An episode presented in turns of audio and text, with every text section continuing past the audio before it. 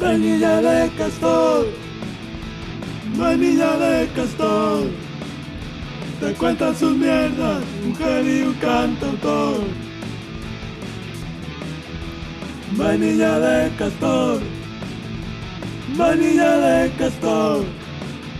Te cuentan sus mierdas, mujer y un cantautor. By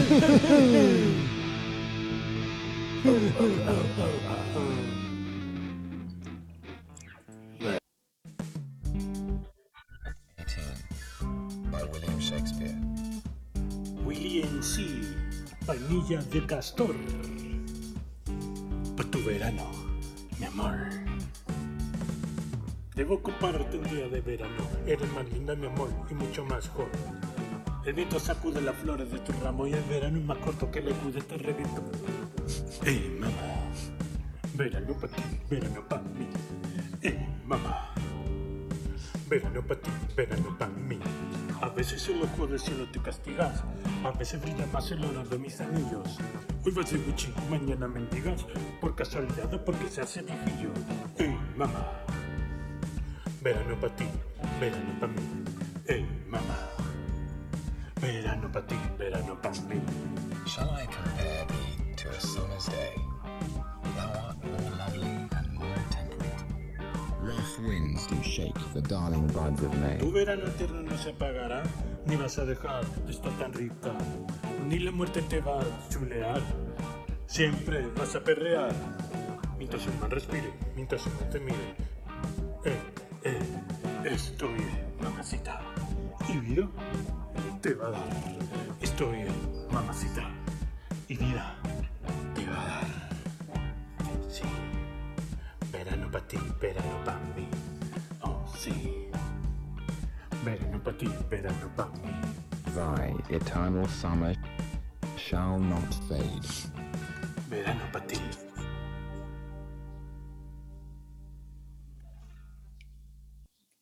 Bueno, bueno, bueno. Don Ignacio Lobo, ¿cómo perrea? Vamos a ver. ¿Qué me traes esta vez, Ignacio? ¿Qué nos traes? Hombre, pues ante todo, saludos a todos los castores, saludos Lolo. Buenas. Pues nada, eh, ya que la semana pasada estuvimos hablando de la barbacoa y a colación salió Georgie Dan, yo creo que el cuerpo nos pedía un spin-off, Lolo. Y entonces, mm, creo que eh, para demostrar la tesis que yo voy a mantener durante el programa, eh, he querido traer un ejemplo práctico.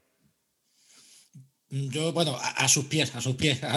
La verdad es que no, porque hay que decir que fuera de micro hemos estado diciendo ¿no? que había un poco como de dudas de, oye, yo pongo el tema este y si no te gusta lo quitas ahí y como con miedo de que, joder, ¿será que a mí que le tengo tan poco apego ya de por sí al reggaetón, ¿no? Que todas estas prácticas eh, bien orientadas a lo risible y a lo jocoso, siempre bienvenido aquí, pues entonces... En fin, que, no sé, oye, bien, a lo mejor bien hecho, ¿eh? por poner las expectativas tan bajas y luego.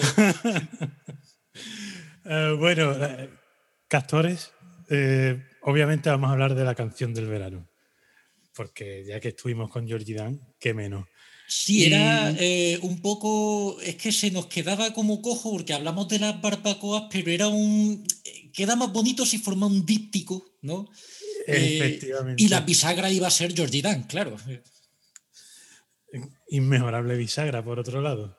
Total. Entonces, claro, yo ya me tiro a la piscina. Lolo. Yo tengo la teoría de que la canción del verano, sin ser un género que aquí en Castorlandia eh, haya cuajado y, sea de nuestro agrado, pero cada vez fatal.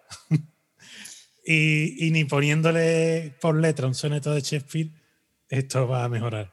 No, no, no, la verdad es que mm, siguiendo fieles al espíritu polla viejista que nos caracteriza, eh, pero creo que, quizás pocas veces vamos a tener tanta razón en nuestra defensa de los valores tradicionales. Eh, la verdad es que hasta una institución mutante, eh, como ha sido siempre la canción del verano, y algo que, bueno, para, para gente como nosotros más anecdótica que otra cosa, pero incluso hasta, eso va cada vez peor. E incluso, bueno, vamos, que, que incluso echando un vistazo aquí a listados y tal, tú ves las canciones de los últimos veranos y, joder, no, no, es que mm, ya no es lo que te guste, es que dónde está el carisma, donde yo creo que se hacen ya, consiguen e- ese puesto, los laureles, ¿no? De canción del verano, por defecto, porque es una carrera de cojos. Ya eso, bueno, el que llegue, pues ala. Ah, total, total. Y aparte, yo creo que también antes, eh, digamos, había un punto de honestidad.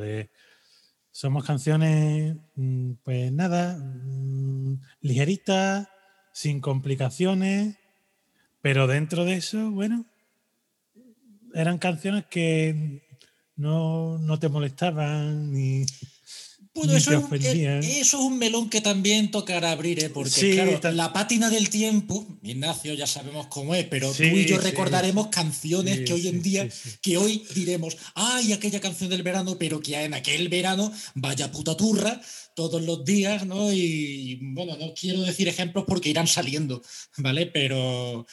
Pero que claro, que esto es un poco, eh, se tiende a romantizarlo, ¿no? Porque... Absolutamente.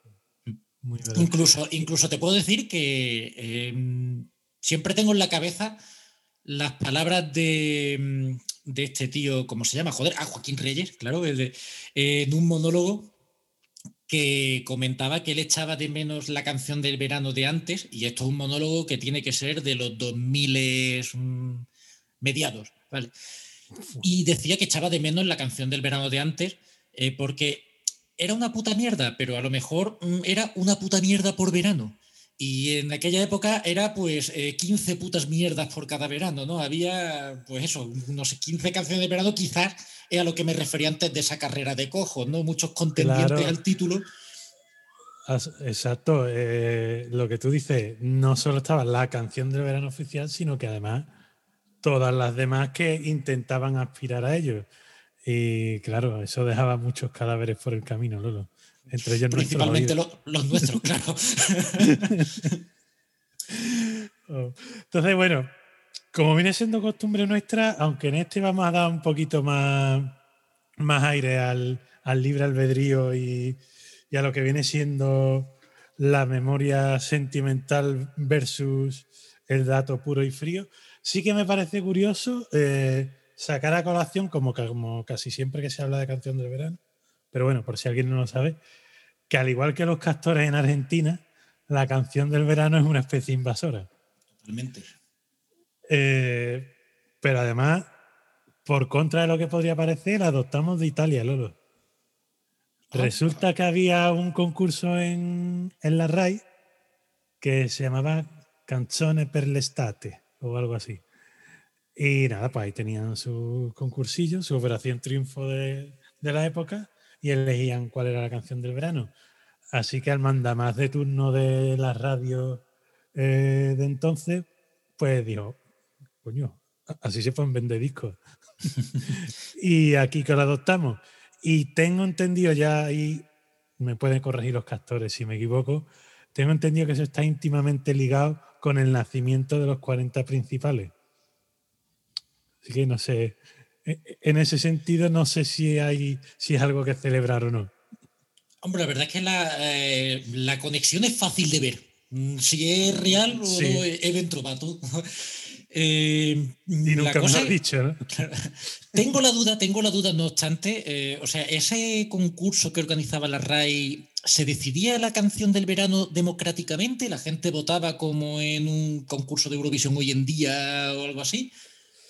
Eso Ahí es importante, hasta- eso puede ser importante, porque yo creo ahí que la-. Ah, pues, pues mira, esto será interesante. Esto metemos el dedito aquí en el libro para volver a esta página en algún momento, porque quizás una de las cosas que caracteriza a la canción del verano que a la que más estamos acostumbrados tú y yo es que eso es una cosa totalmente en nazismo musical. Eh, no, alguien, un ejecutivo lo ha decidido, este verano se va a llevar esto y te jodes y vas a tener esa canción en la puta sopa. Chiringuitos de la playa, la canción. Pero es que eh, día, último día del colegio, cuando van a hacer ya esas incansables y jartibles coreografías, la canción del verano ese también. Eh, por la calle, en el autobús, radio. Sí, sí. eh, Creo que al principio sí había aquí concurso. Otra cosa es si, tú sabes, típico concurso de la radio que está mañana. No, o sea, no digo que fuera el caso, pero no me extrañaría lo más mínimo que los ganadores. Típico concurso, ¿no? Que el director de los 40 principales dice, ¿queréis concurso? El de levantar mi pollo a pulso. A ver quién pone más pasta. Pues ese es el que gana. ¿eh? Señores de la discográfica, señor de Belter, señor de Hispavox. Eh, ¿Queréis la canción del verano? Pues ya sabéis, apoquinando. No me extrañaría que hubiera sido así, pero bueno, como tú bien dices, lo dejamos ahí un poco en duda. Y, claro, en esto de la canción del verano, Lolo, yo, sobre todo al principio y en lo que viene siendo los orígenes y en, la parte del auge, hay como un contraste. Hay canción del verano, que además es de temática veraniega, que a su vez suelen ser las mejores y las peores. Sí, porque ya además eh, jugamos al metalenguaje. Claro, claro, claro, claro. Es la canción consciente de sí misma y de sus posibilidades y juega en su zona, en su área, y donde se hace fuerte. Sí, y, y también la más honesta, ¿no? Porque no pretende ir más allá ni. Claro, no pretende Da lo que que tú- promete. No, no pretende que tú la estés escuchando en noviembre. No, no, no. Dice, esto, esto va a ser desde a lo mejor ya como mucho finales de mayo, que ya te quitan la rebequita, hasta ya pues la vuelta al cole. Exacto, es consciente, como somos los humanos, Lolo, consciente de su propia caducidad. Sí. Así que eh, sí, yo, yo lo veo así, ¿no? No, no, no engaña a nadie, lo que tú dices no intenta ir más allá y, y en eso se quedan. Y luego hay otras que, bueno, que igual te tienes que imaginar un poquito más la relación con el verano, que simplemente mm, cuestión de estar en el momento adecuado, en el, en el, en el sitio oportuno y pegáis y llegáis y ves al santo. Pero bueno, quizás esas no quedan tanto en el, ¿cómo se dice? en el subconsciente colectivo como las otras, ¿no? Sí, bueno, quizás a lo mejor aquí, eh, cuidado que en, este en esta concepción de la canción del verano sí pueden salir cosas realmente bellas y bonitas, porque eh, es que si tú lo piensas, hay grupos que están casi que dedicados al verano y no lo digo como una caducidad, ¿no? porque piensa en todos estos grupos de llamada música surf, ¿no? De los Ventures, los... mm, eh, Sí, sí, los yo Surfaris, Dick Dale y los propios Beach Boys, ¿no? Que, que son canciones que no solo puedes escuchar en verano, pero es verdad que, que- que lo primero que se te viene a la cabeza, ¿no? Pues las playas californianas y tal. Justamente eso estaba pensando cuando preparaba, preparaba el programa, eso de canción del verano versus canción de verano sobre verano. Y pensaba en eso, digo, es que en Estados Unidos está clarísimo. Hay todo un género de canciones que va, que si el surf, que si las playas, las muchachas, California. Y, y bueno, luego un poquito ya en la época hippie, el Summer in the City. En fin, de verdad, hay ahí un, subgénero que no es exactamente esto, porque yo no sé, no tengo yo muy claro si en la cultura anglosajona hay algo propiamente así o, no. Bueno, esto es que me imagino porque el patrón parece muy claro, ¿no? Es un poco muy localizado en California, quizás en Florida, ¿no? Que es más el rollo latino por el tema de la influencia y el contacto, ¿no? Eh, eh, con, con Cuba, por ejemplo. Eh, pero California, pues sí, todos son el tema de, de playas y tal. y, evidentemente los Beach Boys no iban a salir ¿no? de, de Vermont, ¿qué te digo yo? De Minnesota. Entonces, pues claro, es anglosajón, sí, pero muy concreto. Bueno, y de Inglaterra, en fin, las playas de piedras estas que hay tan feas aquí. Hombre, y todavía ahora estáis descubriendo el verano, pero hace 50 años ¿qué verano había en Inglaterra? Claro, exactamente. Pero todavía, igual alguna sombrilla se puede ver hoy día en Blackpool, pero Claro, es que además está el nombre Blackpool, tío. Eso suena. Sí, tío. sí, es ¿Qué verano vas a pasar en Blackpool? deja poco lugar a la imaginación, ¿eh? Yo nunca he estado en California, vale, he visto muchas películas, pero te dicen verano en California y dices tú, joder, pero verano en Blackpool, que yo tampoco he estado y lo tengo más cerca, pero dices tú, pero bueno, ¿qué Yo coño sí, se puede hacer ahí en verano? Joder, yo he estado en invierno, en verano no. Eh, no me lo imagino, la verdad. No me imagino cómo puede ser eso con sol.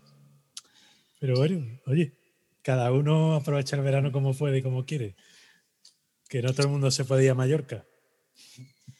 Bueno, hoy entonces lo que vamos a intentar eh, meter las uñas aquí va a ser el tema de la canción del verano, quizás, pues como he dicho, porque además, bueno, todo obedece a la habitual falta de rigor y de, y de conocimiento y de criterio. Eh, entonces la crónica quizás será como más sentimental, pero bueno, es verdad que dijimos ¿no? que un poco eh, establecer ¿no? el, el auge y posterior decadencia, porque se puede hablar de tal, ya evidentemente Sí, sí. lo bueno que tiene un concepto tan mutante, ¿no? que bueno, que no siempre ha sido. Y entonces, bueno, eh, quizás a lo mejor como prólogo para esto de, de los early years ¿no? y el auge, sería bonito, Ignacio, a lo mejor que pudiéramos hacer memoria cuál es la primera canción del verano que tú recuerdas, tío, y que, que haya, o sea, que ya era el fenómeno canción del verano, con su turra y con... Yo fíjate tú que siempre digo que soy viejuno porque toda mi memoria musical es de antes que yo naciera. Y mi o sea, yo para mí la canción del verano es Los Diablos y Fórmula Quinta. Es lo que más. No, luego a ver, luego recuerdo grandes turras vacacionales con sopa de caracol y, bueno, y otras cosas en las que todavía no quiero entrar, porque entraremos un poquito más tarde. Eh, pero sí, sí, básicamente así. Canción del verano, pues eso. Di- Diablo y Fórmula Quinta es lo primero que se me viene a la cabeza. Porque es que además tenían un montón, estaban especializados. Eh, igual podrían ser nuestros Beach Boys salvando la distancia. Ciertamente. Yo mm, a lo mejor habría alguna anterior, que yo- pero la que tengo un recuerdo claro y cristalino y de el bombazo que supuso y la consecuente turra era la lambada en el año 89. La Ah, es puta que ahí- lambada. La Es lambada que está en esa, es la que yo no quería mencionar. El baile prohibido. El baile Su, prohibido. eh, su película y todo. Y además Sí, es que también sí, sí. quizá es como, pues bueno, pues yo qué sé. eh, yo qué sé, es un poco como si. eh, uy, qué bonito, que igual se oye. Perdón, es que esto es una cosa de mi barrio que hay un tío que se pasea tocando el saxofón. Hace riff de saxofón, tío, y el tío se va pasando y acaba de sonar. No sé si el micro lo Bueno, ha recogido.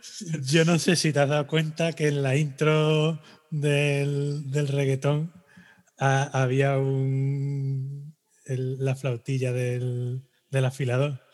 que mientras la estaba grabando pasó, me callé, la grabé y la puse en la intro. Qué guay cuando, cuando la naturaleza te, te regala ¿no? esas cosas.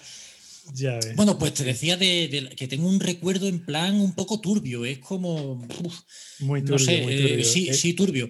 Era. eh, recordarás a lo mejor cuando en los colegios, en la época nuestra, pasaba un circo, en Cádiz además hay mucha tradición, ¿no? Llegaba el circo, venía el levante, todo se ponía ahí en, en telegrafía sin hilo, y te daban esas entradas, ¿no? En las que, que además todos hacíamos el mismo chiste rancio, venían niños gratis, jajaja, te regalan un niño.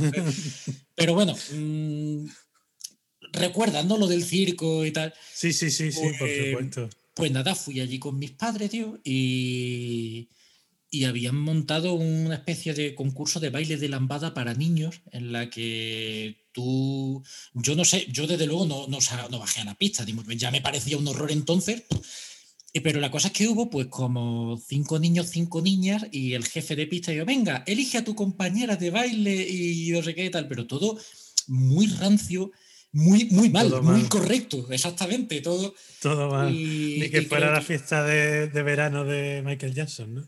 Pues, eh, pues eso parecía prácticamente. Hasta con monos, leones y eso también. Y, y bueno, pues creo que le regalaban algún juguete y tal. Y, y mira que yo me vendía fácilmente por cualquier tontería de estas, pero digo, no, esto está tan mal que yo no puedo aquí bajar y, y mucho menos a, a bailar la lambada, ¿sabes? Y la cosa es que, bueno, quiero pensar que esa práctica ha desaparecido, porque hoy en día, con lo, hoy, la, hoy la lambada es el baile de los pajaritos de María Jesús. Eh, comparado con los perreos de hoy en día, ¿no? Pues. Total, claro. por eso digo yo, yo en principio no iba a meterme en eso, pero ya que me, ya que me pica el Lolo, es que es un claro precedente. Y lo que tú dices es que hoy día eso ha quedado en una tontería comparada con, con lo que vemos hoy en día. Es que no, no hay color. No hay color. Y, y para dar una nota de color diferente, ¿tú tienes así a bote a pronto alguna canción del verano que puedas decir, coño, pues esta, no, esta es mi preferida, esta es una que me gusta realmente, o sea, esto sí me dio un buen verano? Yo tenía una hasta que la he escuchado, la iba. Y es un poco más coñazo de, de lo que la recordaba. Que es acalorado de los diablos. Pues yo qué sé, tiene- está- la melodía está guay. Y. por- no sé, me parecía un poquillo distinta dentro de las cosas que hacían. Los Pero- Diablos, la verdad es que hacían muy buenas melodías. Y los tíos en directo sonaban muy guay. Así que, sí, sí, claro, es que eso, es que esa es una de las cosas en las que ya nos metemos un poquito, porque los Diablos y Fórmula Quinta en verdad forman parte de este primer gran oleada de, de la canción del verano. Y es lo que tú dices, y- y que es algo que se ha ido viendo, que se ha cambiado. O sea, eran canciones cantables, eran canciones sin pretensiones, pero como tú bien dices, oye, de vez en cuando te metían sus cambios en las melodías y algún acorde un poquito más tal, que tú dices, bueno, bueno, esta canción está trabajada.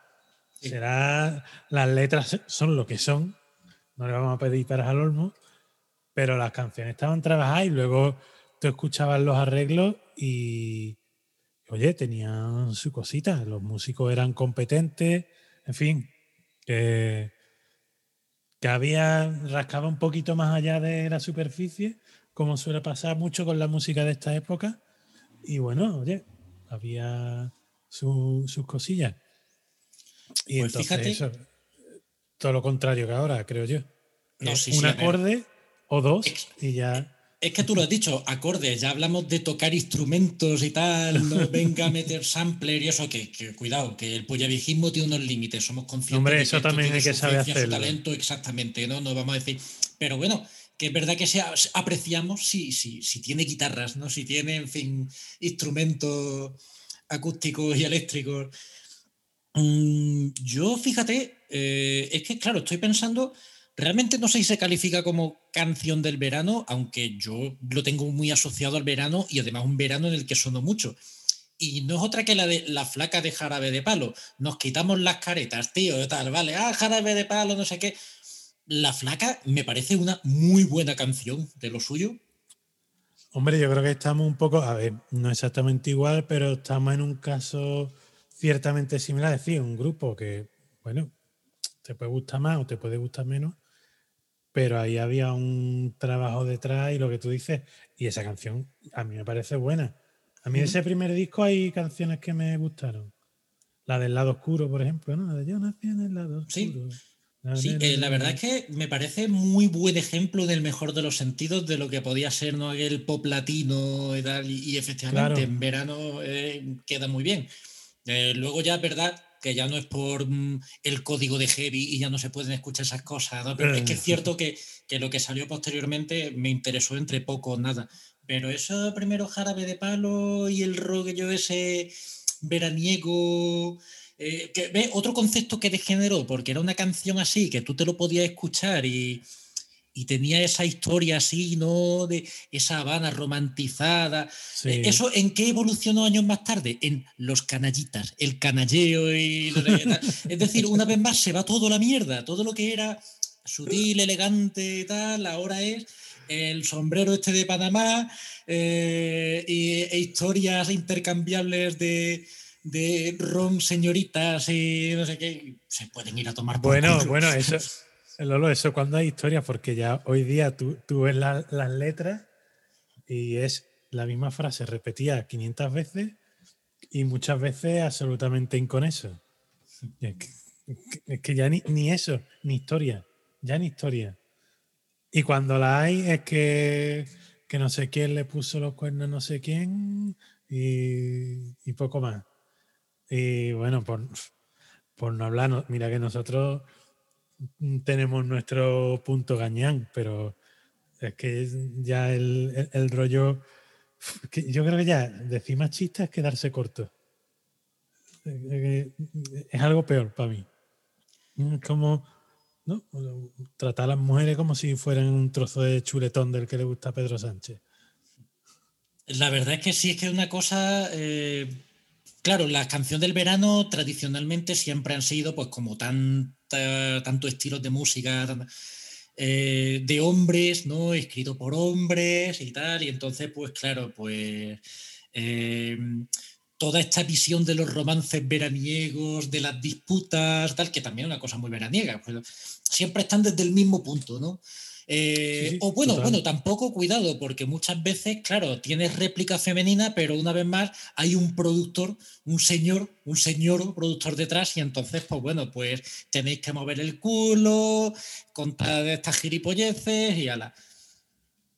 Sí, sí. Y eh, incluso estas primeras, es que casi todos los autores, digo casi todos porque no, la verdad, no, no estoy tan informado como para decir al 100%, pero casi todos, incluso los que eran cantados por mujeres, eran escritos por hombres. O sea que, que pa- pasamos de eh, el, rollo o, solo playa, como tú dices, o rollo amor romántico o la moralina de la época que también a veces destilaba por algún lado, eh, eh, pasamos ya directamente al porno musical.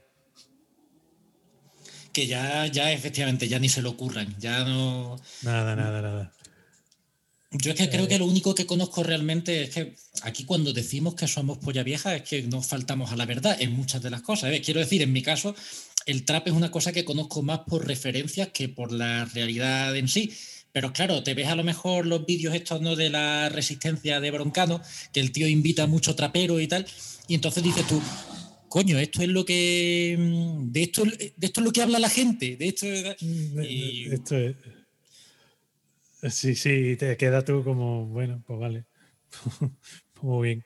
En fin, volvamos a nuestra época dorada. Vamos, exactamente. Eh, vamos a sí, ir a los inicios. Vamos a... Exacto, eh, estábamos hablando de los diablos, de Fórmula Quinta, que es que se despacharon, es que tú empiezas a pensar y se te ocurren cuatro o cinco de cada uno. O sea, que esa gente estaba, eran una puta factoría de canciones del verano.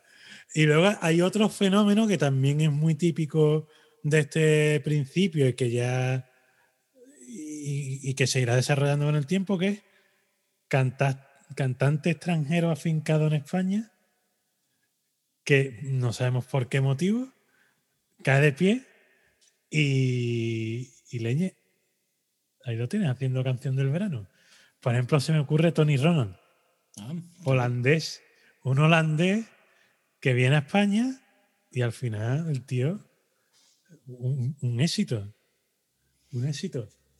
Hombre, Que, es que a lo mejor cierto- se le planteó ¿no? Eh, hacer canción del verano en Blackpool o en Santa Pola. Entonces, pues, Bueno, en Blackpool sería en Rotterdam o por ahí. Qué bueno, tan jodido está enero como febrero. Sí, sí, eh, y ya te digo, este tío tan gracioso, muy simpático.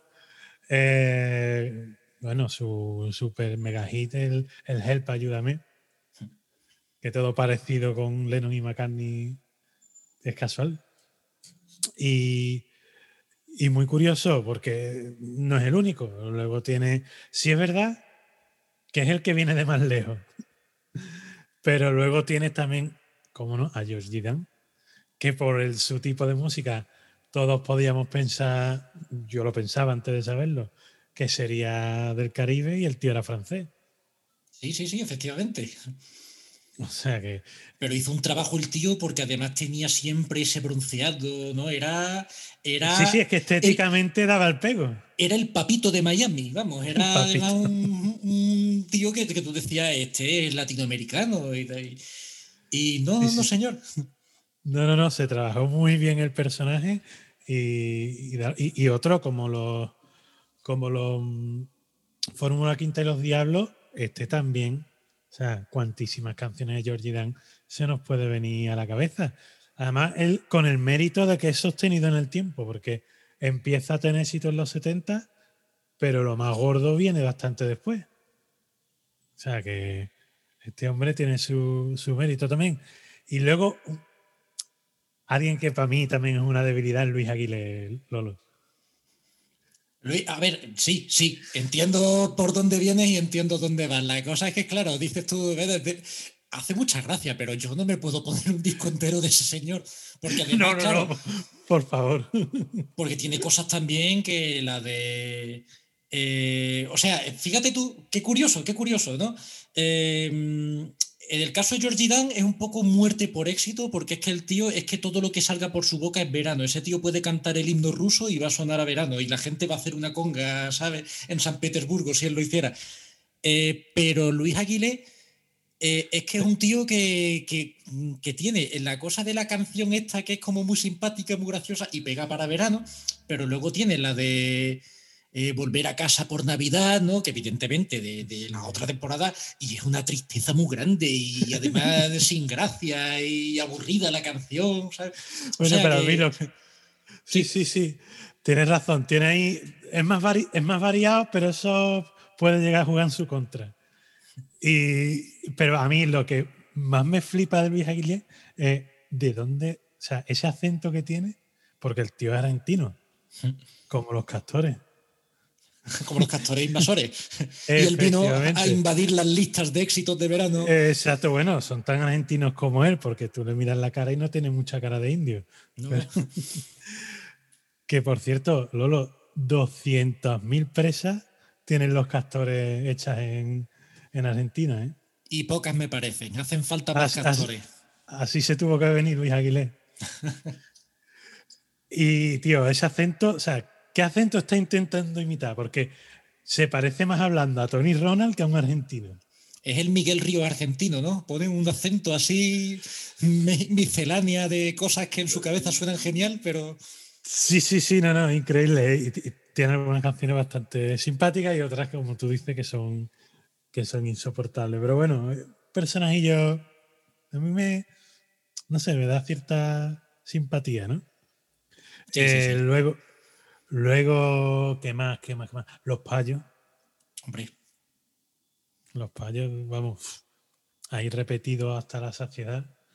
Em, ¿Qué más? Eh, bueno, ya si avanzamos un poquito más hacia los 70. Bueno, los tres sudamericanos, Lolo. Hombre, El puente hombre, hacia Mallorca. hombre, por favor, sí, sí, sí. No, no, no. casi- Será maravilloso viajar hasta Mallorca. Bueno, eso, eso es. Pero además, hostia, qué, qué, qué gra- gracias, Ignacio, tío, porque.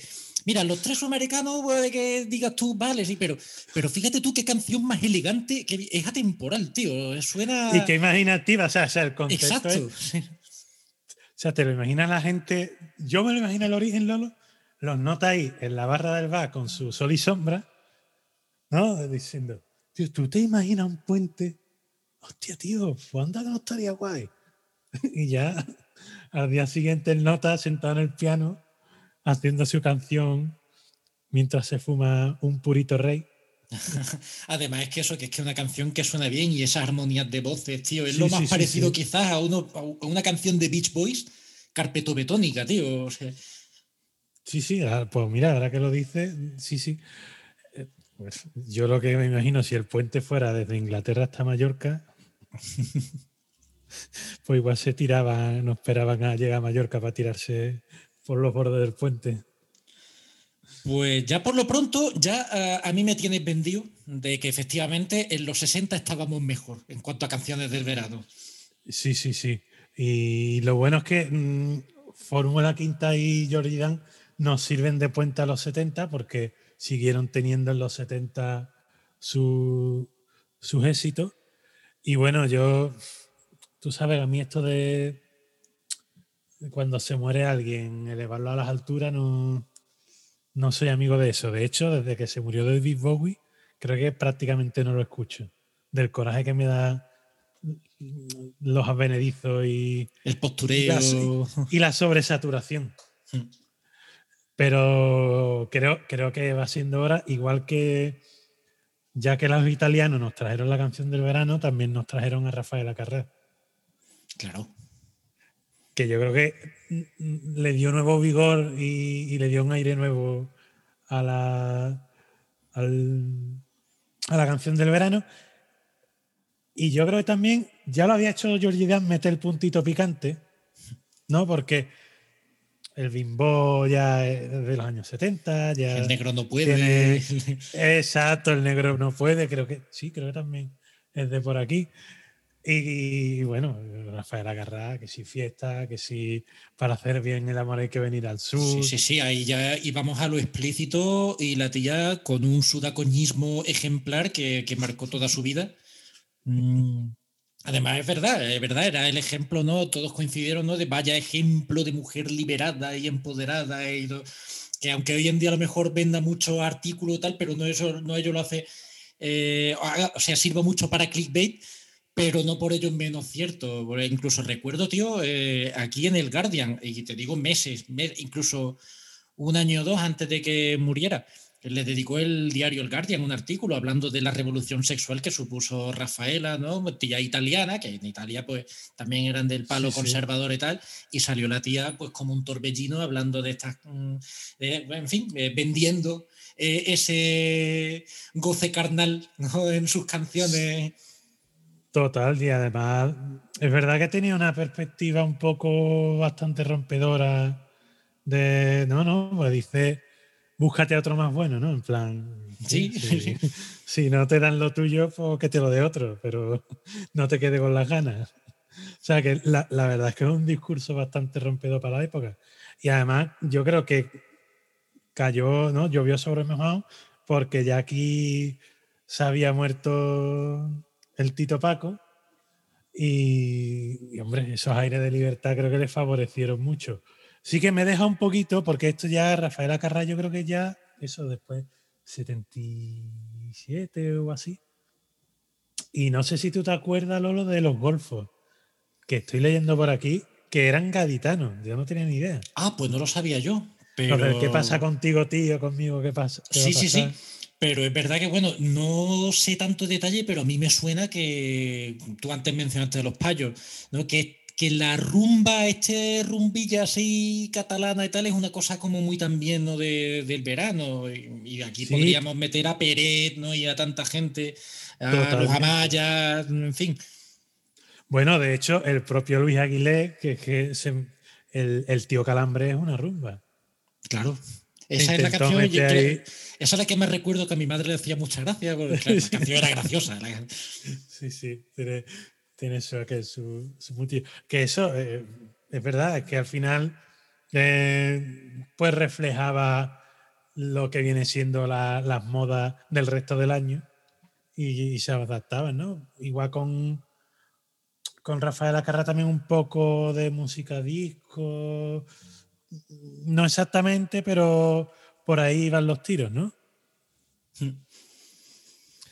Y yo creo que de los 70 sí algo más reseñable, yo creo que yo creo que ya más o menos los 70 los podemos dar un poquito por, por cerrado.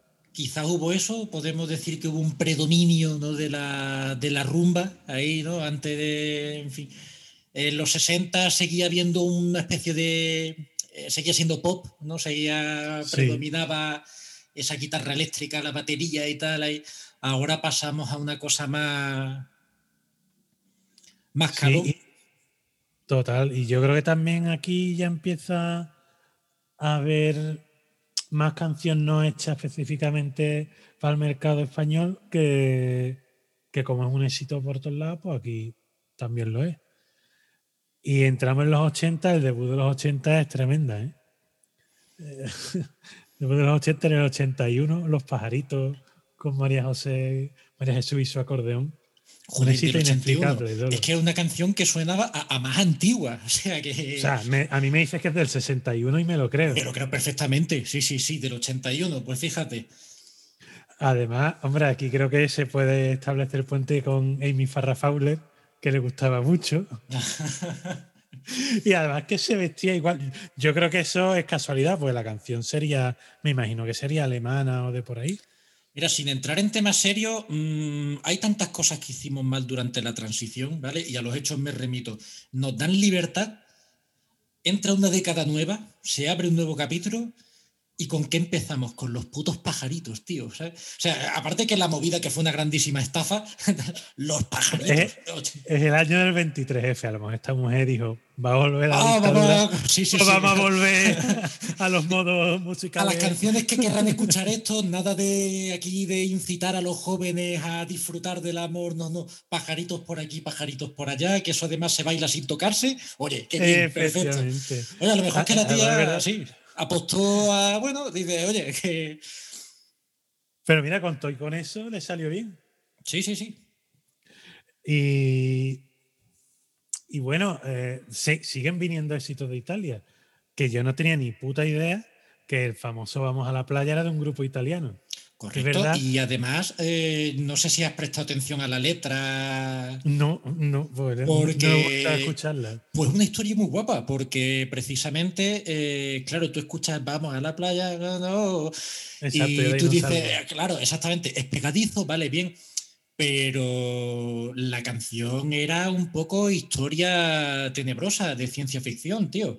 Era eh, un, te habla eso de un, en fin, un escenario postnuclear en el que Ostras. todo Pues es medial, todo es, entonces vamos Me a la la estás vendiendo muy bien. Sí, ¿eh? sí, sí, es una historia, ¿no? De, es un Mad Max, eh, ¿sabes? Joder, ¿quién iba a decir que la canción del verano iba a dar para tanto, Lolo? Bueno, es que aquí hay una cosa, y ya sabes que esto es un melón que en su momento abriremos también, que es el tema de Italia y su aportación. Pero bueno, claro, es que hemos dicho los 80, joder, vino un carromato de cantantes italianos que sería además el principio de, en fin, de, porque Humberto Tocci, ¿no? Toda esta gente. Claro, de hecho. em, joder, en el 79, creo- eh, claro, en el 79 Humberto Tocci, claro.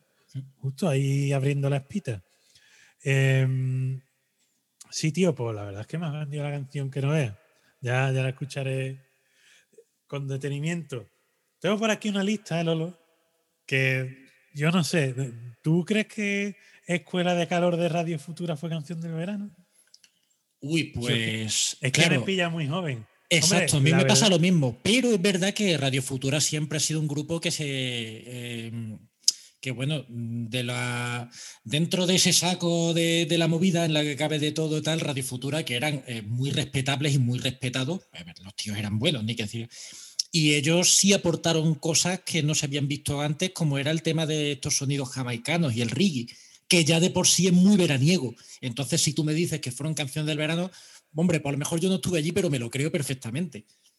Sí, sí. Claro, yo no sé si esto es una. La autora del artículo que estoy fusilando. eh, aquí sacando alguna canción de las que le gustaban o si. Hombre, popularísima sí que fue. Así que la aceptaremos y diremos que esta es de las que nos puede gustar un poco más sinceramente. Es vainilla. Sí, tiene un riff así muy chulo. Sí, sí, la verdad es que está. Lolo, 85 en africano, la que tú comentabas antes. Del ¿Cómo? negro no puede. La del negro no Ah, puede. Vale, del Dan, 85. Vale, vale. Sí, que fíjate tú, Georgie Dan empieza en los 60 con el Casachó. Vale, no la incluyo porque no es canción del verano, propiamente dicha. Ya lo hemos comentado en los 70. Ahora en el 85 está pego fuerte también. Sí, sí, sí. como para no. o sea, que, que vamos viendo que, es que Georgie Dan es un superviviente de la canción del verano. Es que no, no es casualidad que todo esto haya salido a colación de él. Em, luego otra cosa, lo que tú habías comentado antes, lo que habíamos comentado de sopa de caracol y todas estas cosas, es que ya aquí antes era más. Hemos visto un poco de todo, ¿no? Teníamos latinoamericanos, franceses, italianos. Aquí eso más o menos sigue, pero vamos, vamos a ir viendo conforme pase el tiempo que mm, cada vez va, va a llegar menos éxitos europeos y se va a centrar todo más o americano o estadounidense o, o caribeño incluso. Así que es curioso. Eh, más de por aquí, eh, el aquí no hay playa. Claro, eso te iba a decir, hay cosas. Bueno, la Quino y Playa es de los. Claro, sí, eso era de los De los 80, vaya que sí. refrescos, del 89. Hombre, joder, sí, sí, esa sí me, la- me acuerdo que me la habían grabado en cinta, pero esa me gustaba mucho a mí. Exacto. Y un intento de recuperar la temática playera que hemos visto que en verdad en toda esta década casi nada. Eso se ve que había caído en desuso. Y en este caso es más una de las más honestas, porque claro, todo el mundo pues crea, ¿no? Hace un poco su retrato imaginario del verano, pero aquí te contaban una realidad, que en Madrid no hay playa y nos tenemos que ir de catetos nosotros, los de la capital, por ahí. Sí, sí, sí, sí, sí. La verdad es que sí. A mí esta siempre me hizo mucha gracia. Y es lo que tú dices, un gran ejercicio de honestidad, que eso siempre se agradece. Y un riff de guitarra muy majo también. ¿eh? Tiene una Sí, línea ahí que suena sí. constante, así que la canción es bastante vainillosa. Sí, sí. Además, te digo una cosa, haciendo mainstream el ska, que quieras que no, Sí, sí. no era algo que escuchara todo el mundo. Y bueno, si ya ese es nuestro resumen del 80, yo creo que no se me olvida nada así gordo, gordo. Bueno, la lambada era de los 80, ¿no? Ya lo comentamos. De- sí, del 89 también, un poco ya ahí. A caballo, claro. Luego la exploitation de la lambada igual ya nos pilla también con los 90 un poquito. Sí, porque Que creo que ya esa fue la época ya de. Claro, sí, los 90 ya Gloria Estefan, tío, Miami son Claro, ya es la, latino a saco. Lo- Eh, eh, Emilio 90 ya- Estefan ahí, ¿no? Eh, contando por un lado los billetes de, de vender, de dar nombres ahí de gigantes, y por otro, pues lo de que él producía el tío, y bueno, entre, entre eso y Fardopa, ¡buah! El tío que vida llevaba el cabrón, ¿eh? Ya te digo. Eh, entonces, lo que hablábamos justo es lo que empieza a pasar en los 90. Ya, esa, ya el abanico se cierra un poquito y ya no vienen canciones de tantos sitios distintos. Ya se concentra un poco más. Eh, quizás la lambada, la lambada era brasileña, ¿no? Eh, sí, efectivamente. Que, que hecho creo que tuvo dos películas, a cual más bizarra. Pero bueno, ya eso que hablen los expertos, eh, que yo no. De hecho, cuidado, porque no lo digo por la película, sino por la lambada, que efectivamente, eh, o sea, habrá más canciones no del verano que nos lleguen de Brasil. Todos recordamos, y ya esto es más, más tarde, lo de Así se me mata, ¿no? O no sé Uf, cómo coño se sí. que era un coñazo grandísimo. Eh, la sí te pego. Eh, Eu si te pego y tus muertos, ¿vale? Eh, pero, pero la cosa es que hoy en día, y me han contado brasileños, eh, bueno, esta conversación tuvo lugar hace unos años, pero imagino que esto habrá mm, terminado por esos derroteros. Que la lambada, que era ese rollo latino también muy hartible, ¿no? Pero hoy en día nos parecería pues Grand Funk Railroad, ¿sabes? Porque lo- eh, de allí salió el funk brasileño. Y, y una vez más, es como con el reggaetón, que dices tú, uy, aquí hay reggae, aquí hay algo tal. No, no, no, no, es título engañoso. De funk no tiene una mierda. Es eh, lo que tiene siempre es grupos de cinco o seis tías moviendo mucho el culo. A que lo llaman fatal. funk, pero no lo es. Efectivamente, no, no, no, es que Tommy me dice canciones- funk brasileño y a mí se me viene a la cabeza Yavan, que mete un poquillo de. Sí, de hay mucha música más brasileña que le meten este rollo, sí, esos sí. bajos ahí y tal. Pero aquí, eh, vamos, es que yo estoy convencido, a ver si me voy a estar equivocando, pero no, no, no. Una chica brasileña, colega nuestra, eh, que nos comentó, no, no, sí, ahora lo que se lleva es el funk brasileño y es esto. Y nos puso, vamos, y, Bueno, eso es como el RB, ¿no? Que con el Rhythm and Blue tenía. Sí, sí, en efectivamente. común poca cosa. Bueno, pues los 90, sin embargo, se abren con, con eh, Juan Luis Guerra, que a mí la verdad. O sea, a mí Juan Luis Guerra no es que lo escuche todos los días, pero me parece un tío que hace música agradable. Lo yo reconozco el talento, pero demasiada turra en su día con el café en el campo. Ignacio, Exacto. Pero y la el del pro- P. el- sí, y el gran problema para mí que tiene la bachata, y claro, Juan Luis Guerra quizás es, es lo único que puedo llegar a escuchar en un momento dado sin quitarlo de bachata, esa guitarrita, no sé si tú te has dado cuenta, Lolo, eh, las canciones de bachata tienen la manía de meter una guitarra acústica con efecto súper cantoso. No sé si será un chorus que no vea o. Si es la que yo creo que, si es lo que tengo en la cabeza, es con así con chorus y delay, que es un Eso, poco. eso, me eso. suena, yo diría, yo diría, haciendo Un poco ejercicio- taladraoído. Una especulación así un poco. Que es un poco algo que saca cuando Paul Simon hizo el disco este en África, eh, ¿cómo se llama? Graceland, Grace Puede World, ser. Que trajo ese Graceland, sonido sí. de guitarras y tal, ¿no? Eh, efectivamente, que sonaban ahí pues con, con muchos chorus y tal. Y es que eso es luego lo que he escuchado mucho en este tema de música americana, así que yo creo que viene por ahí. Sí, Carlos Vives, ¿sabes? Todo esto. Bueno, y Carlos Vives está bien producido, pero Sí, como escuchen bachata más allá de, de este hombre. Uf, Hoy en día, hoy en día, el que me consta que parte el bacalao en esto de la bachata es un tal Romeo Santos. ¿De qué lo conozco? Porque una vez escuché una canción, era graciosa, graciosa, pero en plan, me he convertido en abuela, ¿vale? Ay, mira qué gracia.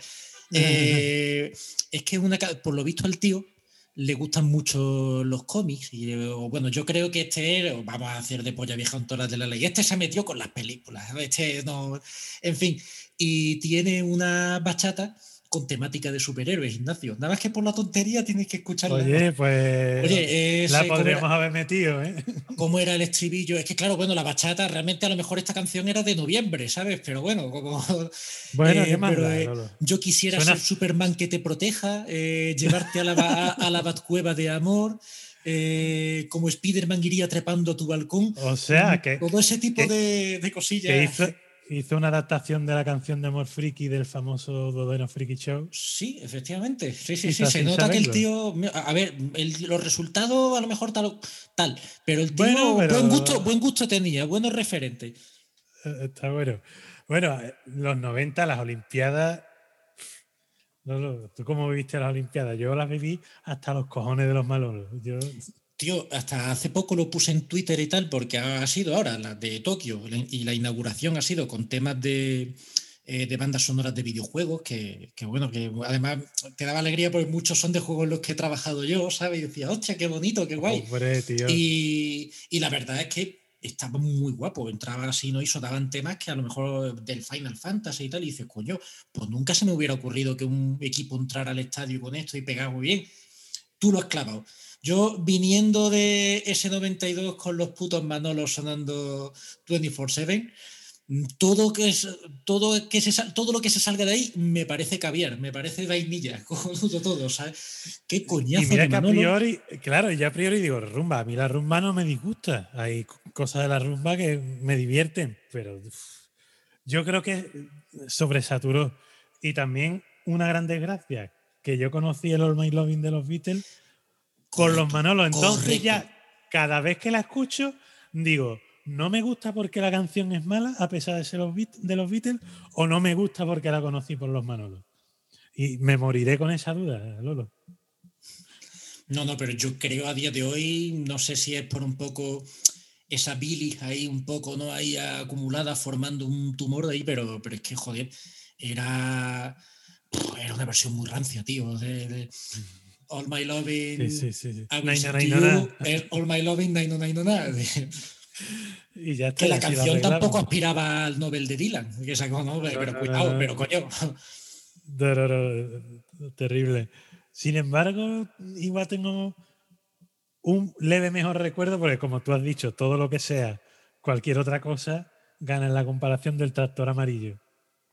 Uy, uy, a ver, evidentemente lo dirigido a la fiesta y además ensalzamiento de lo rural, bien, siempre bien. Sí, además te digo una cosa, haciendo uso de variedades di- dialectales del castellano que no siempre están en el mainstream. Entonces eso también se agradece, un Y- poco de variedad. Y, y sobre todo por el tema de no negar una realidad. Y esto no quiero que suene a condescendencia de mierda y que lo estoy diciendo eh, desde un púlpito, pero toda, o sea, hemos conocido la, la visión más glamurosa de, eh, de la canción del verano, aquellos que te están trayendo eso, esas postales de California y de Miami aquí, ¿no?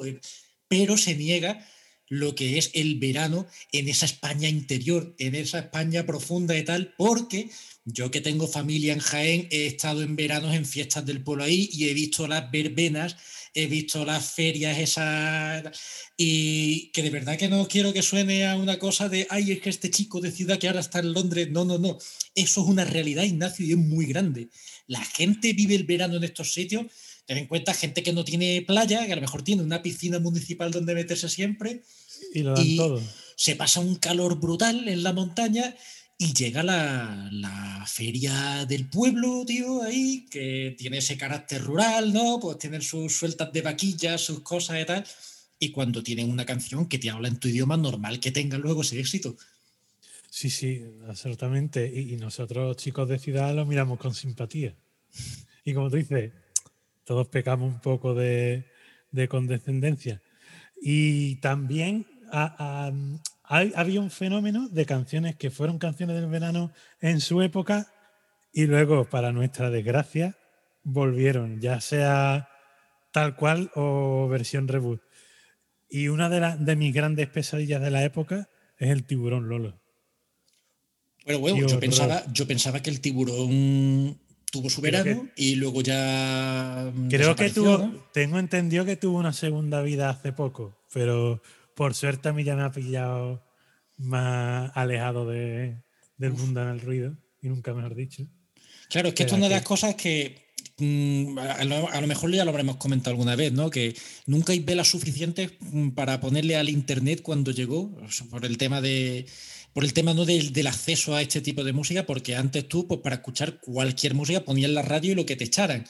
Luego ya pues llega el internet y ya dice, uy, que hay una canción del verano, pues me da igual, no la voy a escuchar en la puta vida, porque voy a estar escuchando mis emisoras, mis cosas, ¿no? De- Exacto, de lo bueno y lo malo del internet es que te permite estar en tu burbuja. Exacto. Entonces, te quita de otras cosas y te da una versión un poco parcial del mundo, pero en casos como este, bienvenido sea.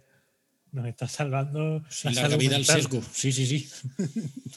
Bueno, y otro caso parecido es la maldita Macarena, Lolo. Por supuesto, no. Yo era la primera que pensé, porque además creo que la Macarena, de hecho, fue.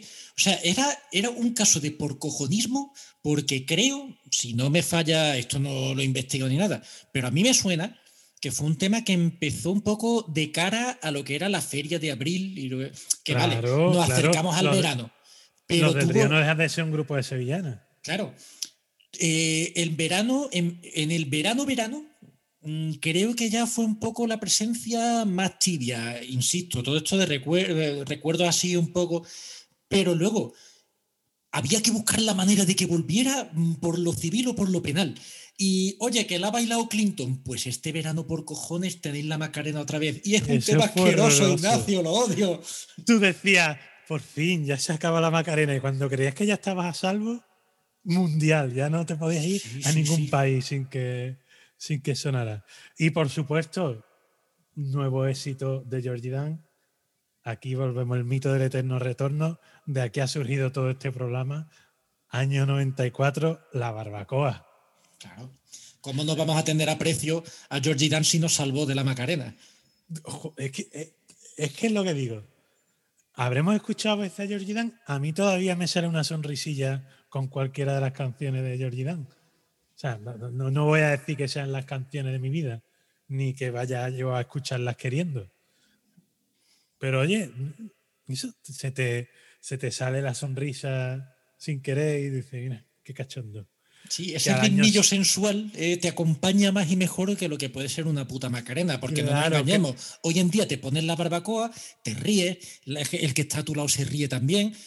Mm, si ahora mismo en una fiestecilla veraniega tal te ponen la Macarena y puede haber hostias, se puede tiburear, tibu- eh, taburetes volando. y- Además, esa moda de la época de canciones que, con- que llevaban consigo una coreografía y que todo el mundo, como masa crítica borreguil,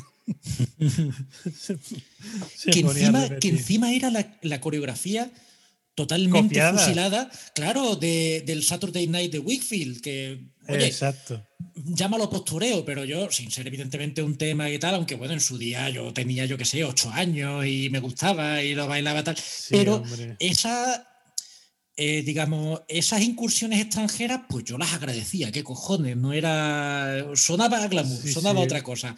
Digo, bueno, casi extranjera, porque Wickfield era ¿no? medio Barcelona, medio una chica danesa, creo. Ah, pues no tengo ni idea. No tenía ni idea. Sí, sí, o sea, siendo música discotequera de chunda chunda, me parece más soportable. Es que el Eurobeat y el Eurodance, que ese concepto que coge ¿no? desde quizás de los 70, en los 80, pues Claro. Italia, porque bueno, es que no hemos dejado mucho por el camino, pero ya se recogerá, ya se recogerá. No vamos a eh, el, el Tarzan Boy de Baltimora, que este me parece un temazo, y te lo digo sin. eh, Me parece genial. Eh, en los 90 están Ace of Base, All That She Wants, ¿no? que, que Ah, también sí. eran que también eran europeos, creo, también eran de Escandinavia, creo. Una vez más, eh, no Suecia y tal, expandiendo su pop por ahí.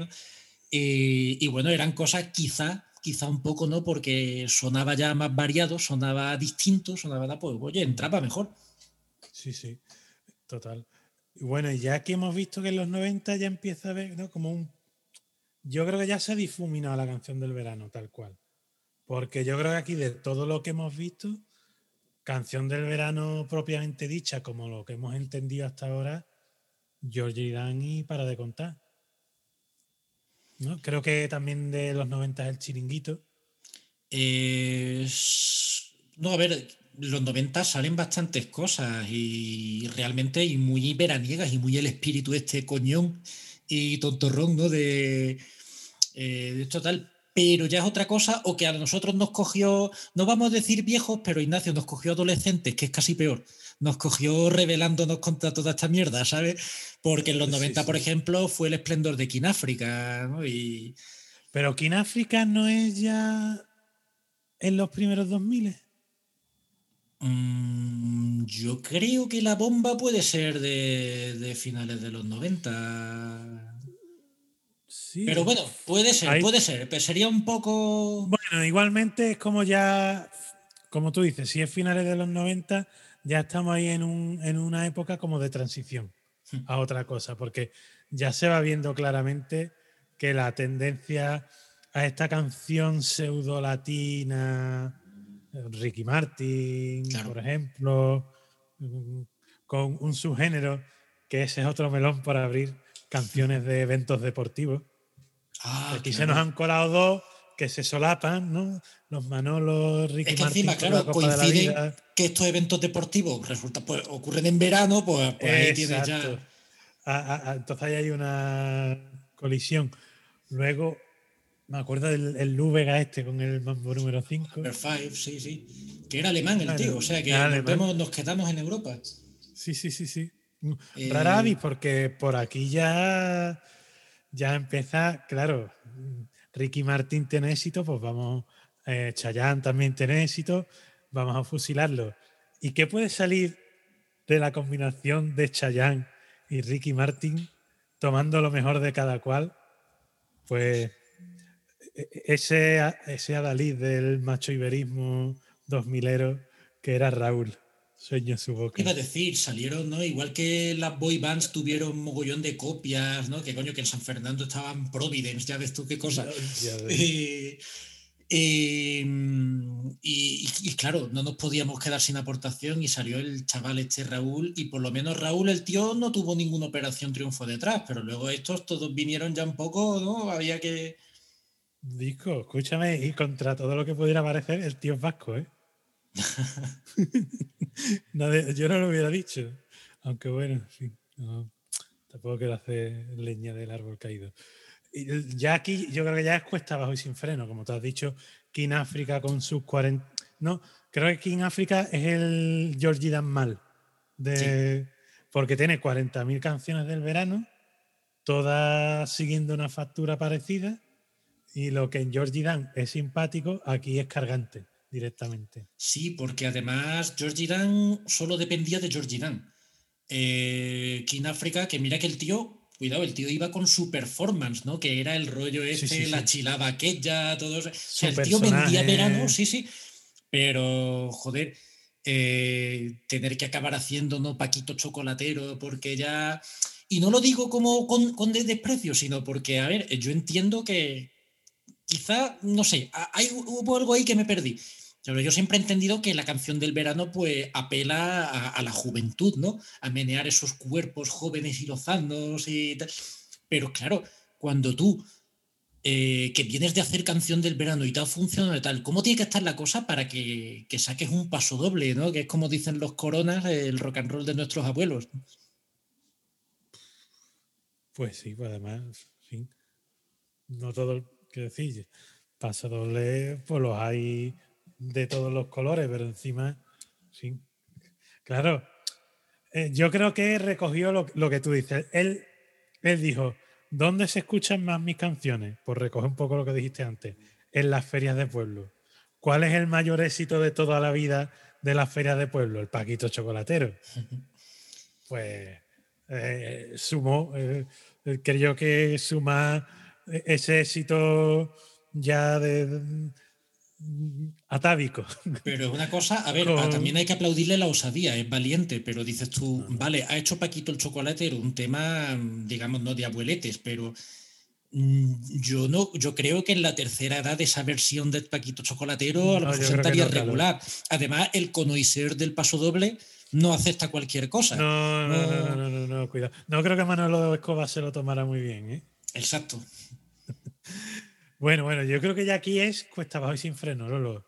Ya, sobre todo, esa alianza de civilizaciones que fue Canción del Verano meets reality shows, Oh, claro. ya se, alían lo uno con lo otro y entonces la canción del verano yo creo que toma definitivamente las características del reality show, que es mm, cutrerío y, y bueno, no está hecho para premios Nobel. Nunca fue el caso de la canción del verano, pero es que, pero es que cada vez más simplista, creo. yo. Además, esta conexión con los reality shows y eso eh, no creo que sea para nada casual, porque yo juraría que muchos de los discos que, que ya se convierten también en sinónimos del verano, ¿no? El Caribe Mix, Ibiza Mix, el- eran del productor este, el Kike Supermix, podía ser que era alguien de Telecinco, íntimamente ligado a Telecinco. Y, a ver, ah, si estaba tan implicado en ambas cosas, no, lo- no lo sé, pero desde luego sí que estoy seguro que muchos de estos programas, eh, hablo de Antea 335, estaban siempre patrocinados por el Caribe Mix, el Ibiza Mix, el Verano Mix, etcétera. Sí, sí. Sí, luego tenemos las girl bands hispánicas, eh, que es otro subgénero en sí, las Quechu, por ejemplo, que yo la bautizaría las SRG como la Macarena 2.0. Sí, realmente un intento de hacer lo mismo, cogiendo el Bueno, tema aquel intento de- no, le salió. Bueno, sí, sí. Eh, bueno, las Papá Levante, ¿no? No sé si llegaron a ser canción del verano, pero lo veo como muy, muy relacionado, ¿no? Un estilo hartible, un poco cansino, girl band, no sé. Si no la hay, bueno, tenemos Papi Chulo. Bueno, luego aquí lo más bizarro que no me hubiera imaginado en la vida, tener una canción del verano que también vino de la mano, quiero recordar de de yo creo que se le dio mucha bola en los reality shows. La canción esta rumana del Dragostea de Intei, Joder, ya ves. Mucho mejor la versión de los morancos, todo hay que decirlo. Tan rancia como ellos mismos, pero Hombre, no podía ser de otra manera. No le puedes pedir peras al olmo. Y entre tanta bazofia, te digo una cosa. Ya vamos a buscar la relación con el heavy, porque ¿no? un heavy, un cantautor es la, primes- la premisa aquí del, del programa y hasta ahora cantautores no han aparecido, heavy tampoco. Y aquí tenemos en 2005 una canción del verano que, que nos la trajo un heavy renegado. Además, un heavy colombiano. ¿Tú alguna vez habrías pensado que en Colombia se hacía heavy, Lolo? Eh, bueno, hay casos, hay casos un poco oscuros y tal, pero los hay. Eh, pero bueno, sé quién, creo que sé a quién te hombre, hombre, eh, tenía su grupo Equimosis y, aquí nos dio la vara con la camisa negra. Mm, El bueno, tío pero- toca bien, eh, con- viendo todo lo que hay alrededor, mm, es un poco de respiro, pero como buena canción del verano es inmensamente repetitiva. Sí, sí, sí. Eh, es verdad que aquí yo rompería así una lanza por Juanes, como tú has dicho, ¿no? Porque el tío es, es otra cosa. El tío eh, ves siempre toca con la muy bien. guitarra, toca muy bien, las canciones se la curra. Y por cierto, colega mío que trabajando en un hotel aquí en Londres lo ha atendido, me ha dicho que es muy buena persona, que el tío Mm. es súper majo. eh, y encima además eso tiene ese, ese gusto heavy, oye, el tío. eh, pero es verdad que, que la No canción es un poquito repetitiva. Y ya que has dicho tú antes de versiones, eh, el grandísimo, alguien a quien admiramos mucho, Ignacio Juana Barca, de Mamaladilla, con su proyecto Engendro, tiene La Oh, Misa Negra, que bueno, eh, la letra mejora, un- una Bueno, puta es- maravilla. Pero es que Juana Barca mejora todo lo que toca. No, lo hace todo bien. De hecho, aquí abrimos otro melón, lanzo otro guante. Creo que habrá quizá más de un programa de música y humor. Y Mamá Ladilla y Engendro creo que tendrán allí un lugar bastante destacado. Pero bueno, eso ya, ya andaremos en ese camino. Eh, recogiendo un poquito el, el testigo de, del tractor amarillo, el koala, Lola. Hombre. Oye, también un tío con su historia, ¿eh? que venía de los Tío Ducati, un grupo nada. me acuerdo, nada me acuerdo de ellos, tenían su puntillo. Tenían su puntillo. Eh, ¿Qué más? Bueno, Shakira tuvo más de una. Además, Shakira, que venía de ser un poco no artista con ciertas ínfulas y pretensiones, pero oye, que esto no va, así que Pues mira, yo con creo que- esos jerseys hasta las rodillas y tal, ¿no? Y luego ya pues Exacto, Eh, al principio iba un poco como de grunge. era una cosa así, de estética muy grunge, ¿no? Y luego ya dijo, mira la mierda. y- Sí, sí, total. En este caso no es como Juanes, que él se cambia un rol latino y tiene éxito haciendo rol latino y que yo sepa nunca se ha bajado de eso. Sin embargo, Shakira, y aquí, muy a mi pesar, aquí viene la relación con los cantautores. que que os creíais? Fíjate tú, qué curioso que la relación de la canción del verano y la relación del heavy iban a venir por Colombia, Lolo. Y igualmente pasa con la canción de autor. Jorge Drexler coescribió con Shakira, creo que, creo que el Waka Waka. Hostias, me quedo muerta. No lo Shakira lo, ¿no? llamó, le dijo, tengo esta canción, me hace falta terminar la letra y creo que le ayudó con algún que otro verso. Jorge Drexler, en fin, espero que, en fin, que te haya comprado buenas guitarras con los royalties. se, ag- se agradece lo que ha podido hacer en, eh, en solitario. Me gustaría poder opinar algo más, pero es que estoy intentando pensar en la letra de lo de la de Waka No, yo, Waka quiero- yo es que no lo quiero pensar, no sé, yo Yo es que no lo quiero no pensar sé si porque tiene alguna otra estrofa. puede que Jorge Drexler sea de, las, mm, de los cantautores que más respeto y admiro. Entonces, bueno, yo a él le disculpo todo. Aunque salga mañana haciendo reggaetón. Eh, y seguimos. Que si Carlos Baute. En fin, y es que ya los 2000 es, es todo lo que tiene. Los reggaetón. ah, Bueno, perdón, perdón, perdón, perdón, perdón. Porque ya estamos entrando en los 2000. Yo, por desgracia, mi primer contacto con el reggaetón es posible que mi hermano Fernando fuera, si no la primera, de las primeras personas que trajo a España el reggaetón. Otra relación con los cantautores. Y te cuento, él se fue un verano a, a Nicaragua, ¿vale? con una ONG y tal. Estamos hablando 2000, muy poco, 2001, 2002, igual. O sea, que aquí el reggaetón todavía no. apenas. Y a mi hermano Pablo, por- por aquella época, le gustaba un montón el hip hop. Y le trajo un par de fe y me dice: Mira, Pablo, esto es el hip hop de allí que se escucha. Pues le podía haber traído un llavero, cojones, o un imán para la nevera. Para que tú veas, tío. O sea, que encima de todo escuché el reggaetón antes de tiempo. Sin querer, claro. ¿Qué más? No sé si David Bisbal se puede considerar tener algún éxito especialmente veraniego. Pues como él lo ha tenido continuado, Pero bueno, sí que es verdad que todo el que ha ido saliendo de, de Operación Triunfo ha tenido sus intentos, si no de canción del verano, casi, casi. Hombre, que con lo que se invierte en ellos, hay, hay que exprimir y recoger como sea.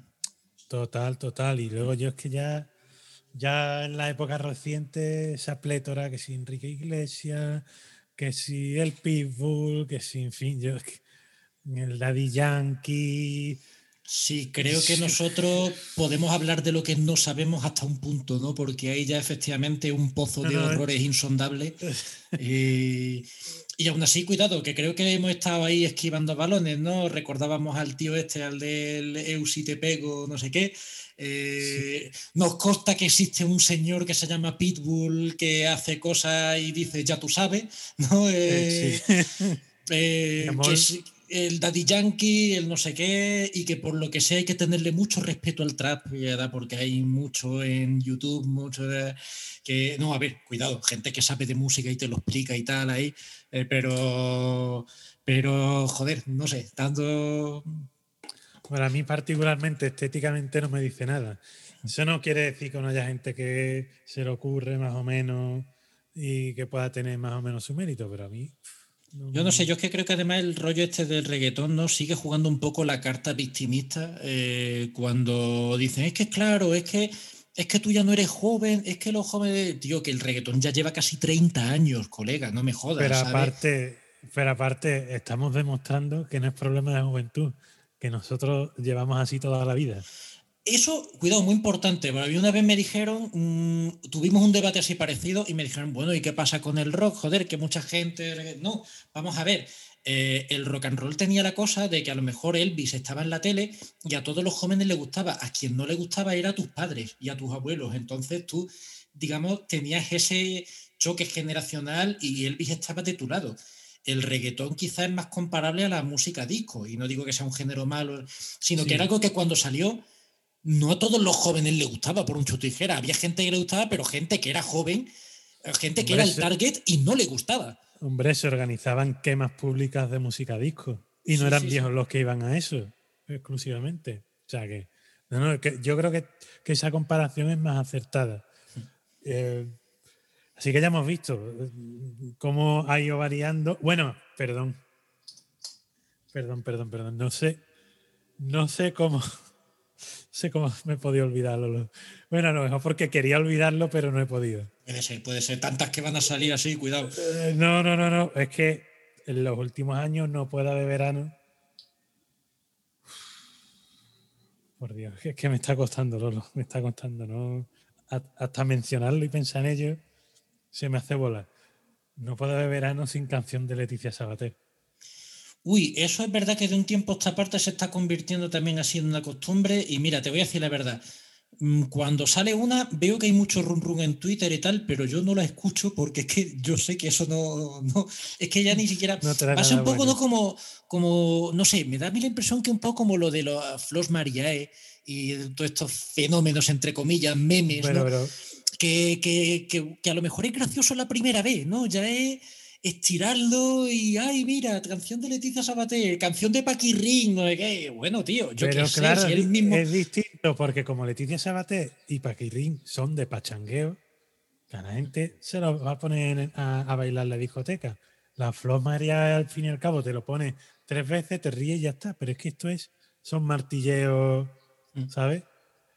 Claro, por suerte la sufrimos menos, o sea, lo, lo escuchamos una vez que lo pueda poner algún cuño en una comunidad familiar y a ti no te quede más remedio que oírlo o que lo compartan en grupos de WhatsApp.